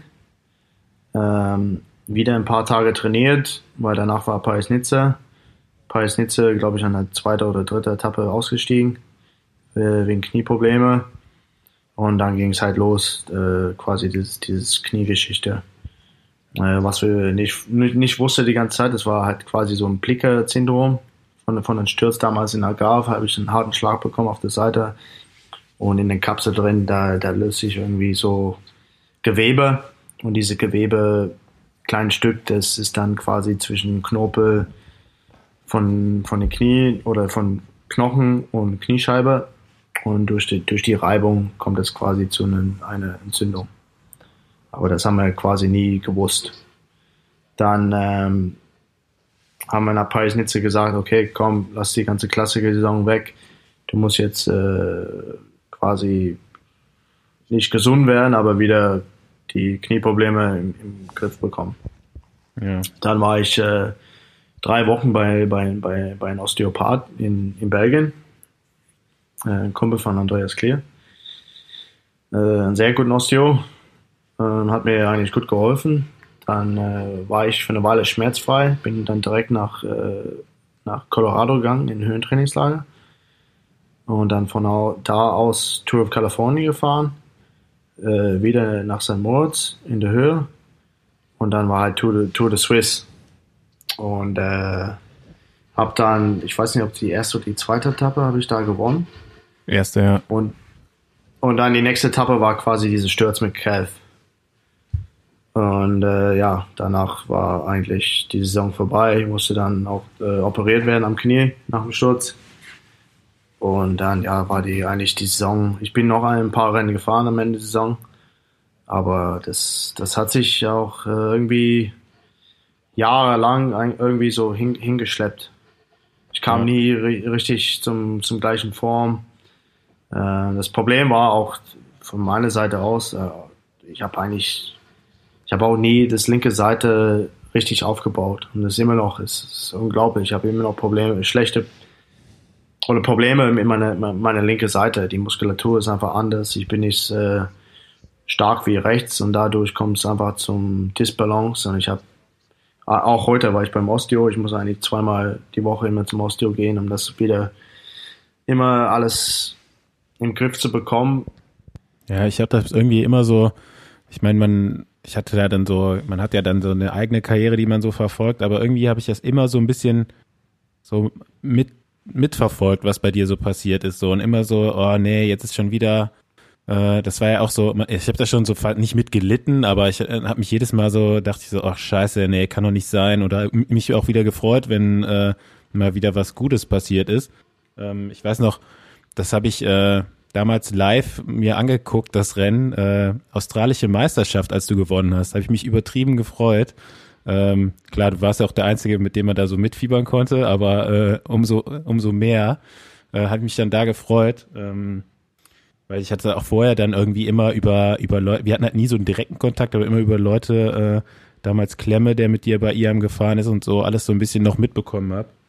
Und ähm, ja, diese Knieverletzung, äh, wie du sagst, ne, das hat sich ja dann jetzt so jahrelang äh, wieder mit, mit durchgezogen, wenn man sich die, das anguckt. Ähm, dass du aber trotzdem immer wieder noch so echt super Ergebnisse dann da hattest, dann äh, ja, weiß nicht, ob man sich jetzt im Nachhinein noch drüber ärgern sollte, aber ähm, um jetzt mal die ganze äh, Chronografie hier deiner, deiner Teamstation abzuschließen. Ähm, bei Bahrain, das erste Jahr war dann ja auch so ein Katastrophenjahr. Da bist du, glaube ich, nur so eine Handvoll Rennen gefahren. Ähm, irgendwie bis zur WM dann aber fit geworden in, in Bergen in Norwegen. Da, glaube ich, auch ein super äh, Rennen gefahren, konnte ich mich dran erinnern. Und danach ähm, bei Bahrain Merida jetzt wurde es dann eigentlich immer so immer besser und ähm, worauf ich jetzt eigentlich hinaus will, die das Umlauf dieses Jahr, da äh, hast du auch, glaube ich, selber dann nach dem Rennen gesagt, hast jetzt dann doch wieder nach den ganzen Achterbahnen, die du da vorher äh, hinter dir hattest, ähm, wieder so fast die Form von, von vor zehn Jahren gehabt. Und äh, das habe ich dann eigentlich auch so gesehen. Ähm, ich war auch bei dem Rennen da vor Ort, äh, habe nach dem Rennen mit Andreas Klier gesprochen und er meinte auch so, also äh, jetzt mal, meiner Meinung nach war Heino heute der Stärkste. Der ist zwar nicht so clever gefahren, aber er war so mit der Stärkste. Ähm, und er ist jetzt für die, für die, für die Klassiker-Saison ist er so mein Geheimfavorit. Und ähm, ich weiß auch noch, dass ich äh, mir das genau das gleich gedacht habe. So, man hat halt immer so ein bisschen die Spitze vom Rennen verfolgt und immer wenn man hinten gesehen hat, und ich weiß gar nicht, auf welchem Pflasterstück du dann nochmal hinten raus attackiert hast. Und dann dachte ich mir so, oh krass. Also wenn ich mir so überlegt habe, wie ich damals über das Pflaster gefahren bin und du in dem Augenblick, äh, da dachte ich mir schon so, boah, der ist echt äh, richtig gut in Form. Und ähm, ja, was soll man jetzt sagen? Ne? Jetzt ist die, sind die Klassiker ausgefallen. Ähm, da bist du, glaube ich, der Fahrer nach Mats Pedersen, von dem mich das jetzt am meisten ärgert. So. Also ich meine, der ist Weltmeister, kann, kann kein Rennen im Weltmeistertrikot fahren.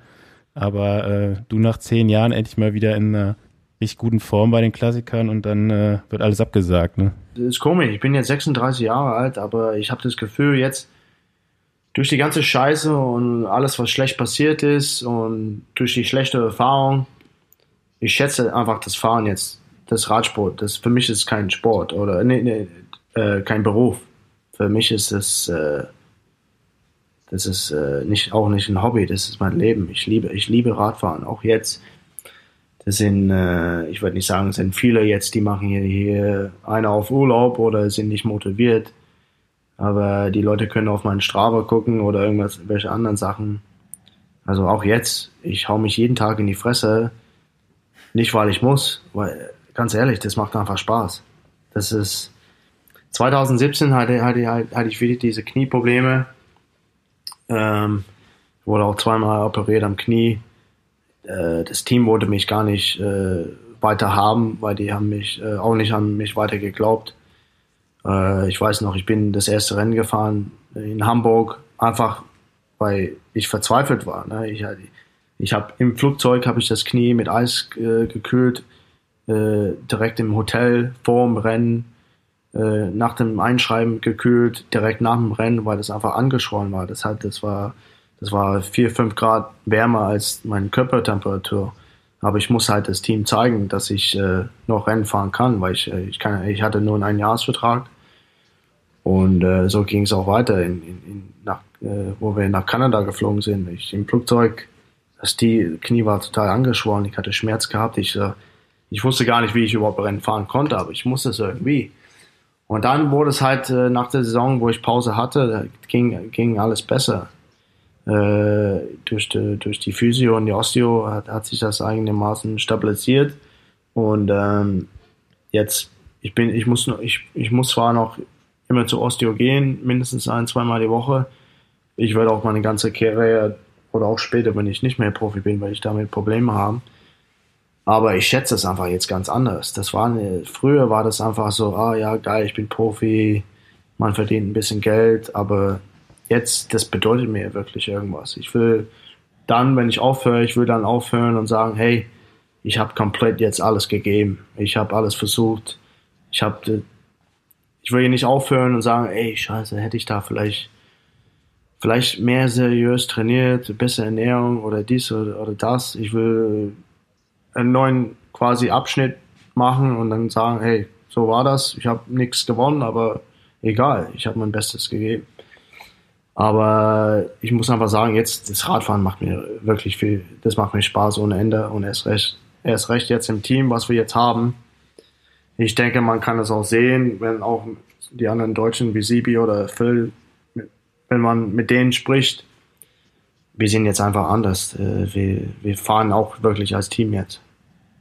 Und das ist einfach auch dieses, ein bisschen, wo ich das vergleichen kann wie damals bei Cervelo. Und äh, das macht einfach Spaß. Und es ist wie damals. Nach dem Essen, jetzt, wir bleiben einfach da. Wir, jeder geht nicht auf sein Zimmer.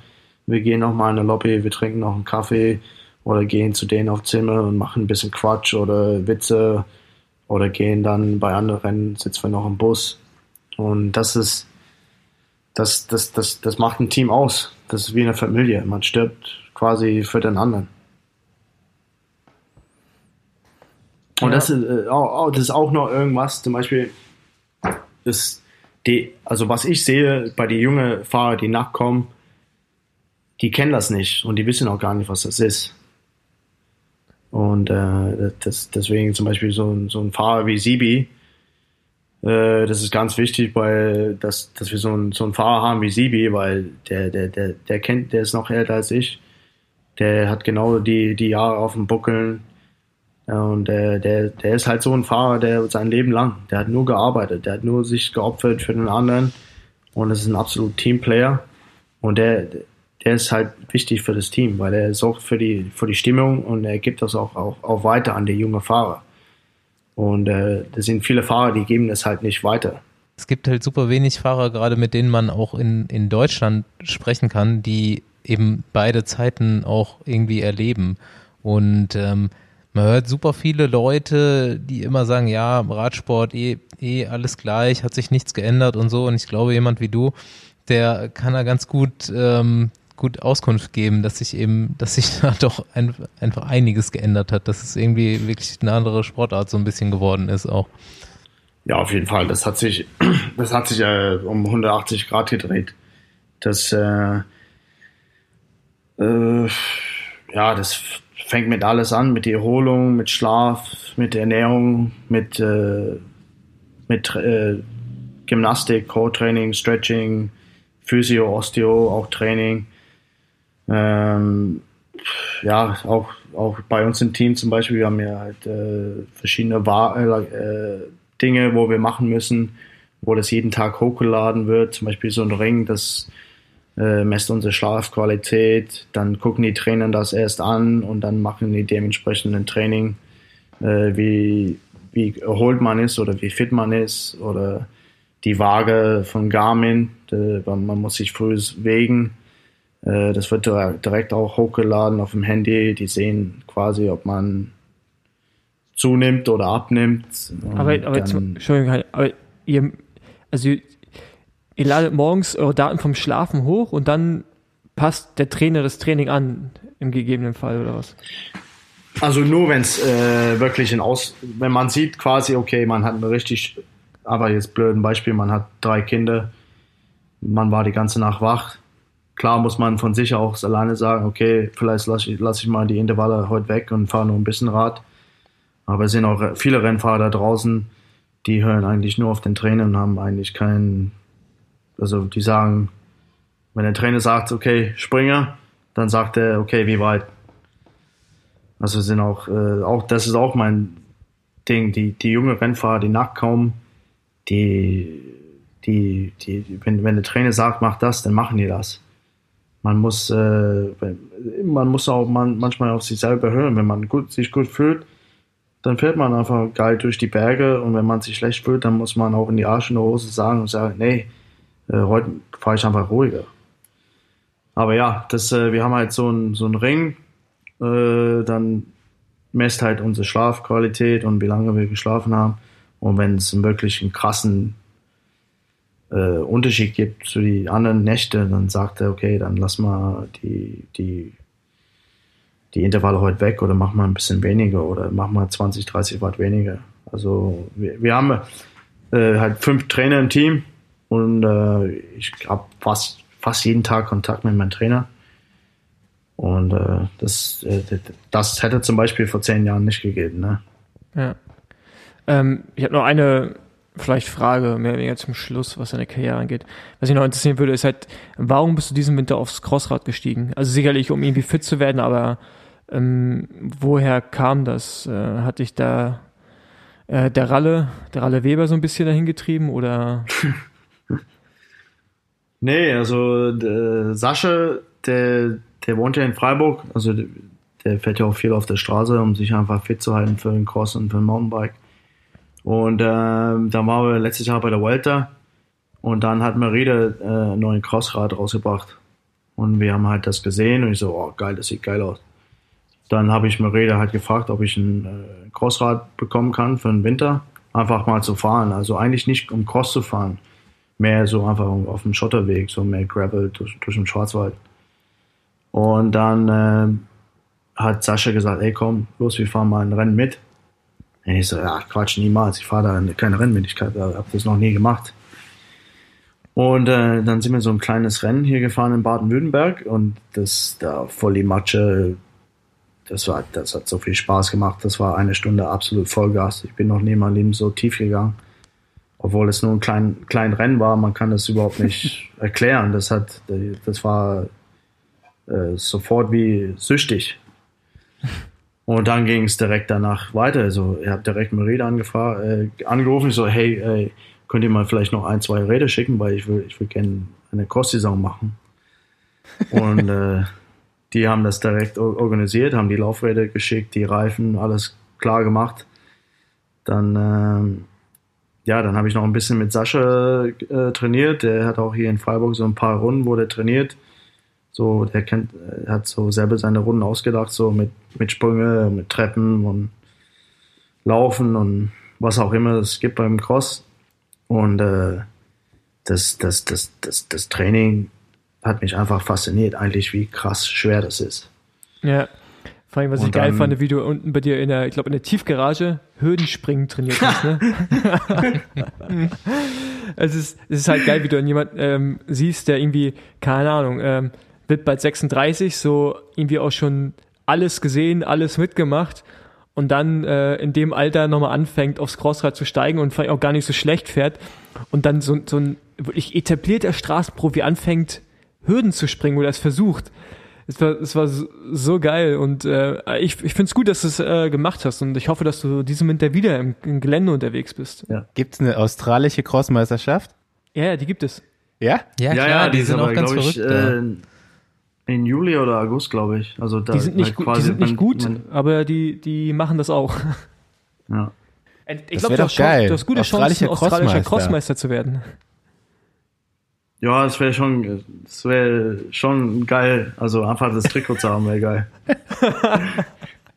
Schön nee, man kann sich das, Nein, aber das Ding ist, die ganzen Radprofis da draußen, die wissen absolut gar nicht, wie schwer das ist und eigentlich wie krass diese Jungs sind selbst in Belgien, ne, die Jungs, die 30. und 40. werden, die hängen uns ab mit einem Bein.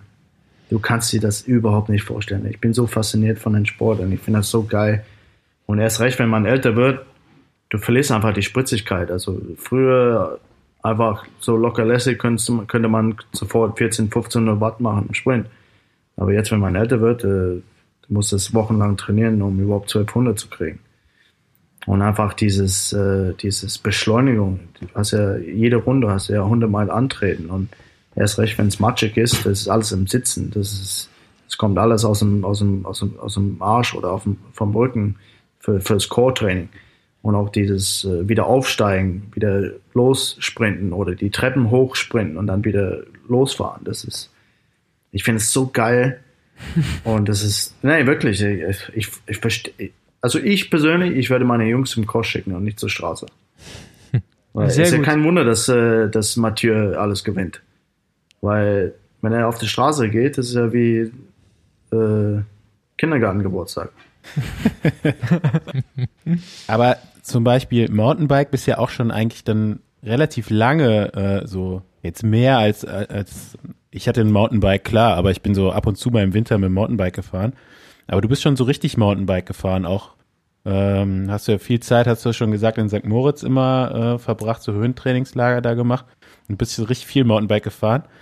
Und ähm, zum Beispiel bin ich vor also zwei, drei Jahren oder vielleicht vor vier Jahren, äh, habe ich eine, auch um Freiburg eine Mountainbike-Tour gemacht und dachte dann so am Ende so, oh, hier kannst du mal Canadian Trail runterfahren bei Freiburg.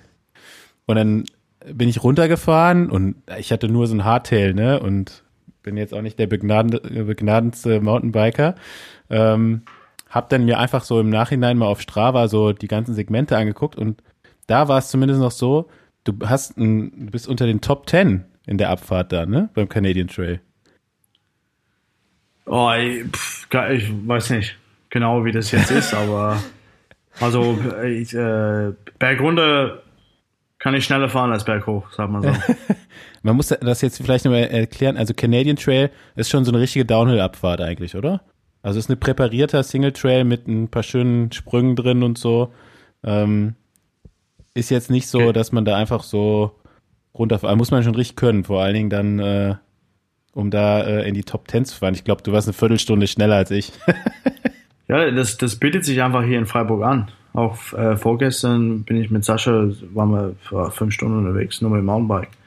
Und das ist alles nur Single Trail. Also es gibt auch viele Downhill, äh, Downhill äh, quasi Strecken, wo man wirklich fünf, 15 Minuten runterfahren kann, Vollgas. Und die sind alle mit, mit der Hand gemacht oder mit einer Schaufel. Da sind wirklich Leute, die sind äh, haben das ganze Jahr irgendwelche Strecken da gebaut und da äh, gibt's halt vier, fünf Stück hier in Freiburg. So, ich würde sagen, wir haben schon ganz schön lange gequatscht heute. Wir nehmen noch zwei von unseren Fragen an dich hier mit rein. Ich fange mal bei einer an, nämlich hätte ich ganz gerne, ich habe ja heute auch so Bilder von dir aus deiner Karriere durchgeguckt mal und habe ja schon gesagt, dass du immer eine sehr extravagante Erscheinung warst. Und ähm, ich weiß, unsere Hörer haben immer sehr, sehr gerne Style-Tipps von äh, unseren Gästen oder uns. Und ähm, ich würde jetzt mal so sagen, auf, auf dem Fahrrad. Was, was muss man beachten, um gut auszusehen? Wenn dir jemand entgegenkommt, wo, wann denkst du dir, okay, der sieht gut aus auf dem Fahrrad? Ja, die, die, bei mir ist immer die, die, die Armlänge von, vom Trikot muss lang sein, die Hosen äh, von, der- von den Bib-Shorts oder von den Hosen, äh, die, die, die Länge muss stimmen, auch schön lang und die Socken. Also für mich, man muss immer die Socken, das war auch so ein Ding bei Cervelo, auch, weiß eigentlich fast keiner, gar keinen. Äh, ich musste, ich hatte so ein Ding gehabt im Kopf, ich musste bei jedem Rennen halt eine frische die Packung muss neu sein. Ich muss immer die Socken frisch neu aus der Packung holen. Also die Socken müssen, wenn man halt weiße Socken hat, dann muss man die schön lang sein und die müssen weiß sein. Nicht irgendwie so gewaschen drei, vier Mal. Man, die müssen perfekt Und, weiß weiß, sein. und weiße Schuhe dazu, oder? Weiße Schuhe, ja. Immer. Sehr gut. Jetzt habt ihr bei, bei äh, Merida, da kann ich mich immer noch nicht ganz dran erinnern, habt ihr blaue Socken. Äh, kann ich mich nicht ganz dran gewöhnen. Habt ihr so hellblaue Socken fahrt ihr jetzt? Ja, ich habe mich mittlerweile dran gewohnt, ge gewöhnt, gewohnt, gewöhnt, gewohnt. Und äh, ja, ich finde es eigentlich ganz geil jetzt. Also Fährst du im Das, Training mal äh, weiß oder? ja, ich fahre weiter. Ja, Ich sollte nicht, aber ja. sehr gut. Aber ich kann mich auch noch dran erinnern, du warst einer der ersten, der die äh, Beinlinge über die Rennhose gezogen hat. Also die Beinlinge nicht unter die Bib-Shorts, Ach so, sondern ja. drüber. Ja, ja. Ja, aber es liegt mehr darum, äh, das hat damals angefangen, Cervelo, da die Beinlänge ganz oben, die hatten so ein Gummi dran gehabt. Und äh, das hatte immer, weil die Beinlänge so lang waren, das hat äh, immer gerieben an dem Sattel. Und dann, äh, es war so wie eine kleine, nicht entzündet, aber es hat halt genervt. Das hat sich aber dann so als Style etabliert. Wer das heute noch äh, gemacht äh, oder habe ich letztens noch ein Nee. Bild gesehen? Äh, Dylan Grönewegen stand auch so schon bei der Teampräsentation jetzt wieder irgendwo und äh, hatte so die Beinlinge an. Also wenn wir das machen, dann sagen, das sagt das Team direkt, nee, man, äh, wegen Sponsoren quasi. Ich hätte noch eine Frage. Okay, los geht's. Ähm, und das habe ich nämlich auch noch heute bei der Recherche gesehen und das wusste ich bis jetzt noch nicht.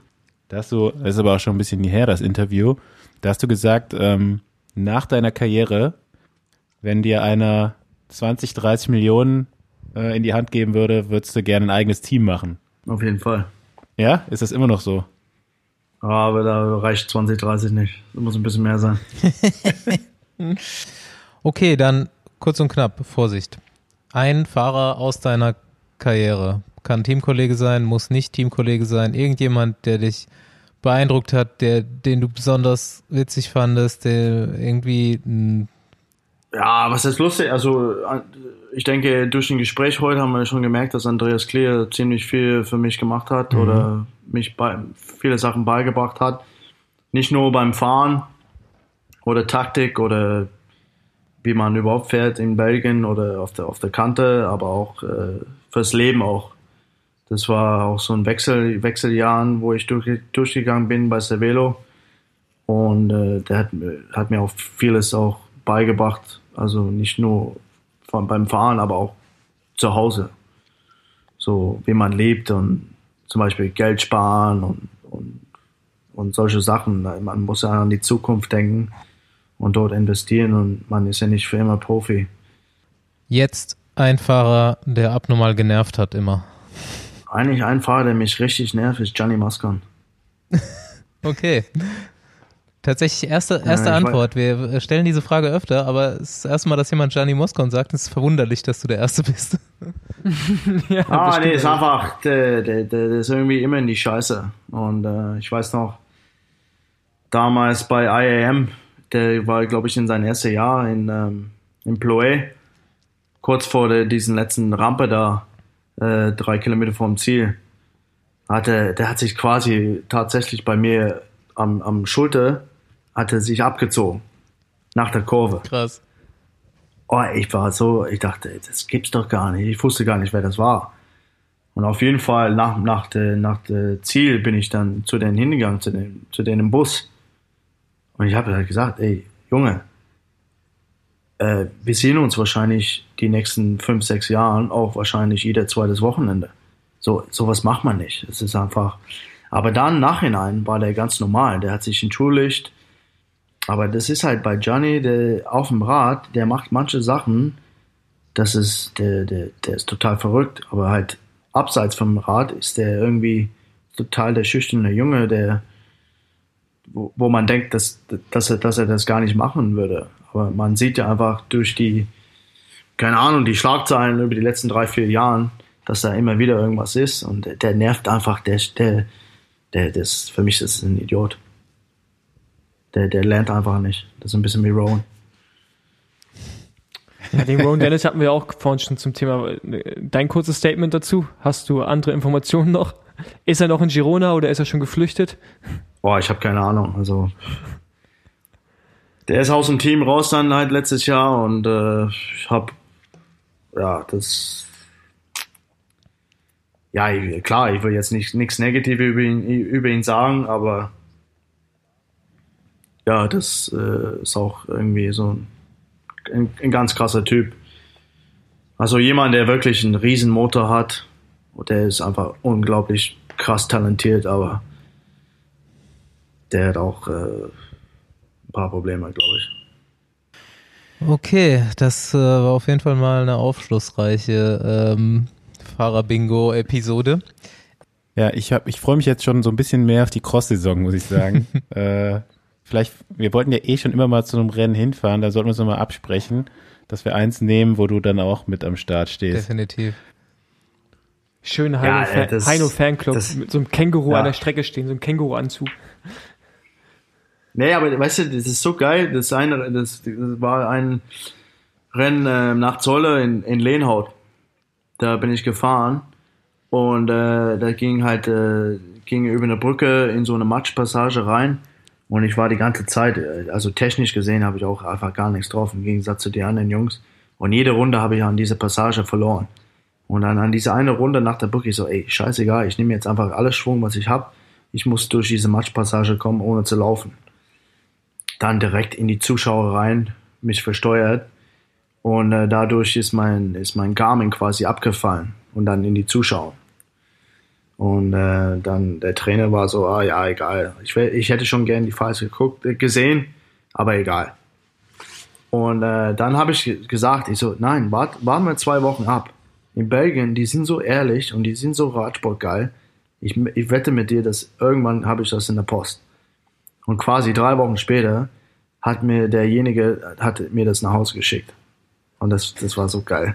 So war so cool. geil. Die, die, die, die, die Zuschauer da in Belgien, das ist so geil. Das ist unglaublich. Heino, aber im Cross fährt man ohne Radcomputer. Ja, ich weiß, aber.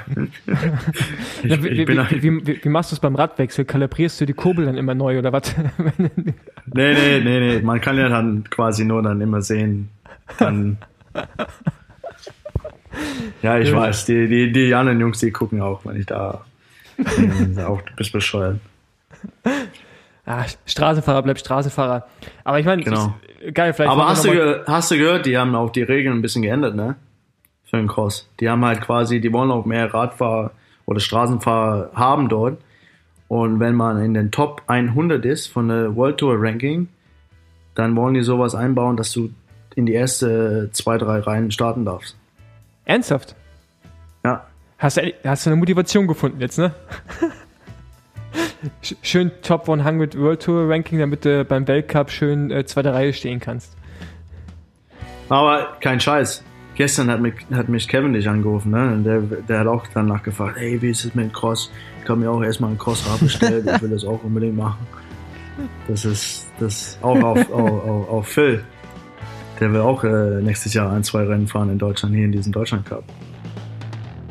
Ja gut, du Alright. kennst es ja selber, ne? Wie, wie geil die Rennen sind. Und, äh, Ja, du, du, mir musst du es nicht erzählen. Ich habe jahrelang dafür plädiert, dass mehr Straßenfahrer Ja. Cross fahren. Ich finde es geil. Ich habe mich wirklich gefreut, als ich gesehen habe, dass du die fährst. Und äh, ich, ich empfehle es meinen Rennfahrern auch, dass sie das machen sollen. Also Jungs von LKT, Cross oder Bahn im Winter, um einfach Abwechslung reinzukriegen. Und äh, ja, Cross ist ein geiler Sport. Ja, ist, äh, unglaublich. Alrighty. Gut, Jungs, Okay, Jungs, vielen Dank. der Abend ist spät. Wir danken dir.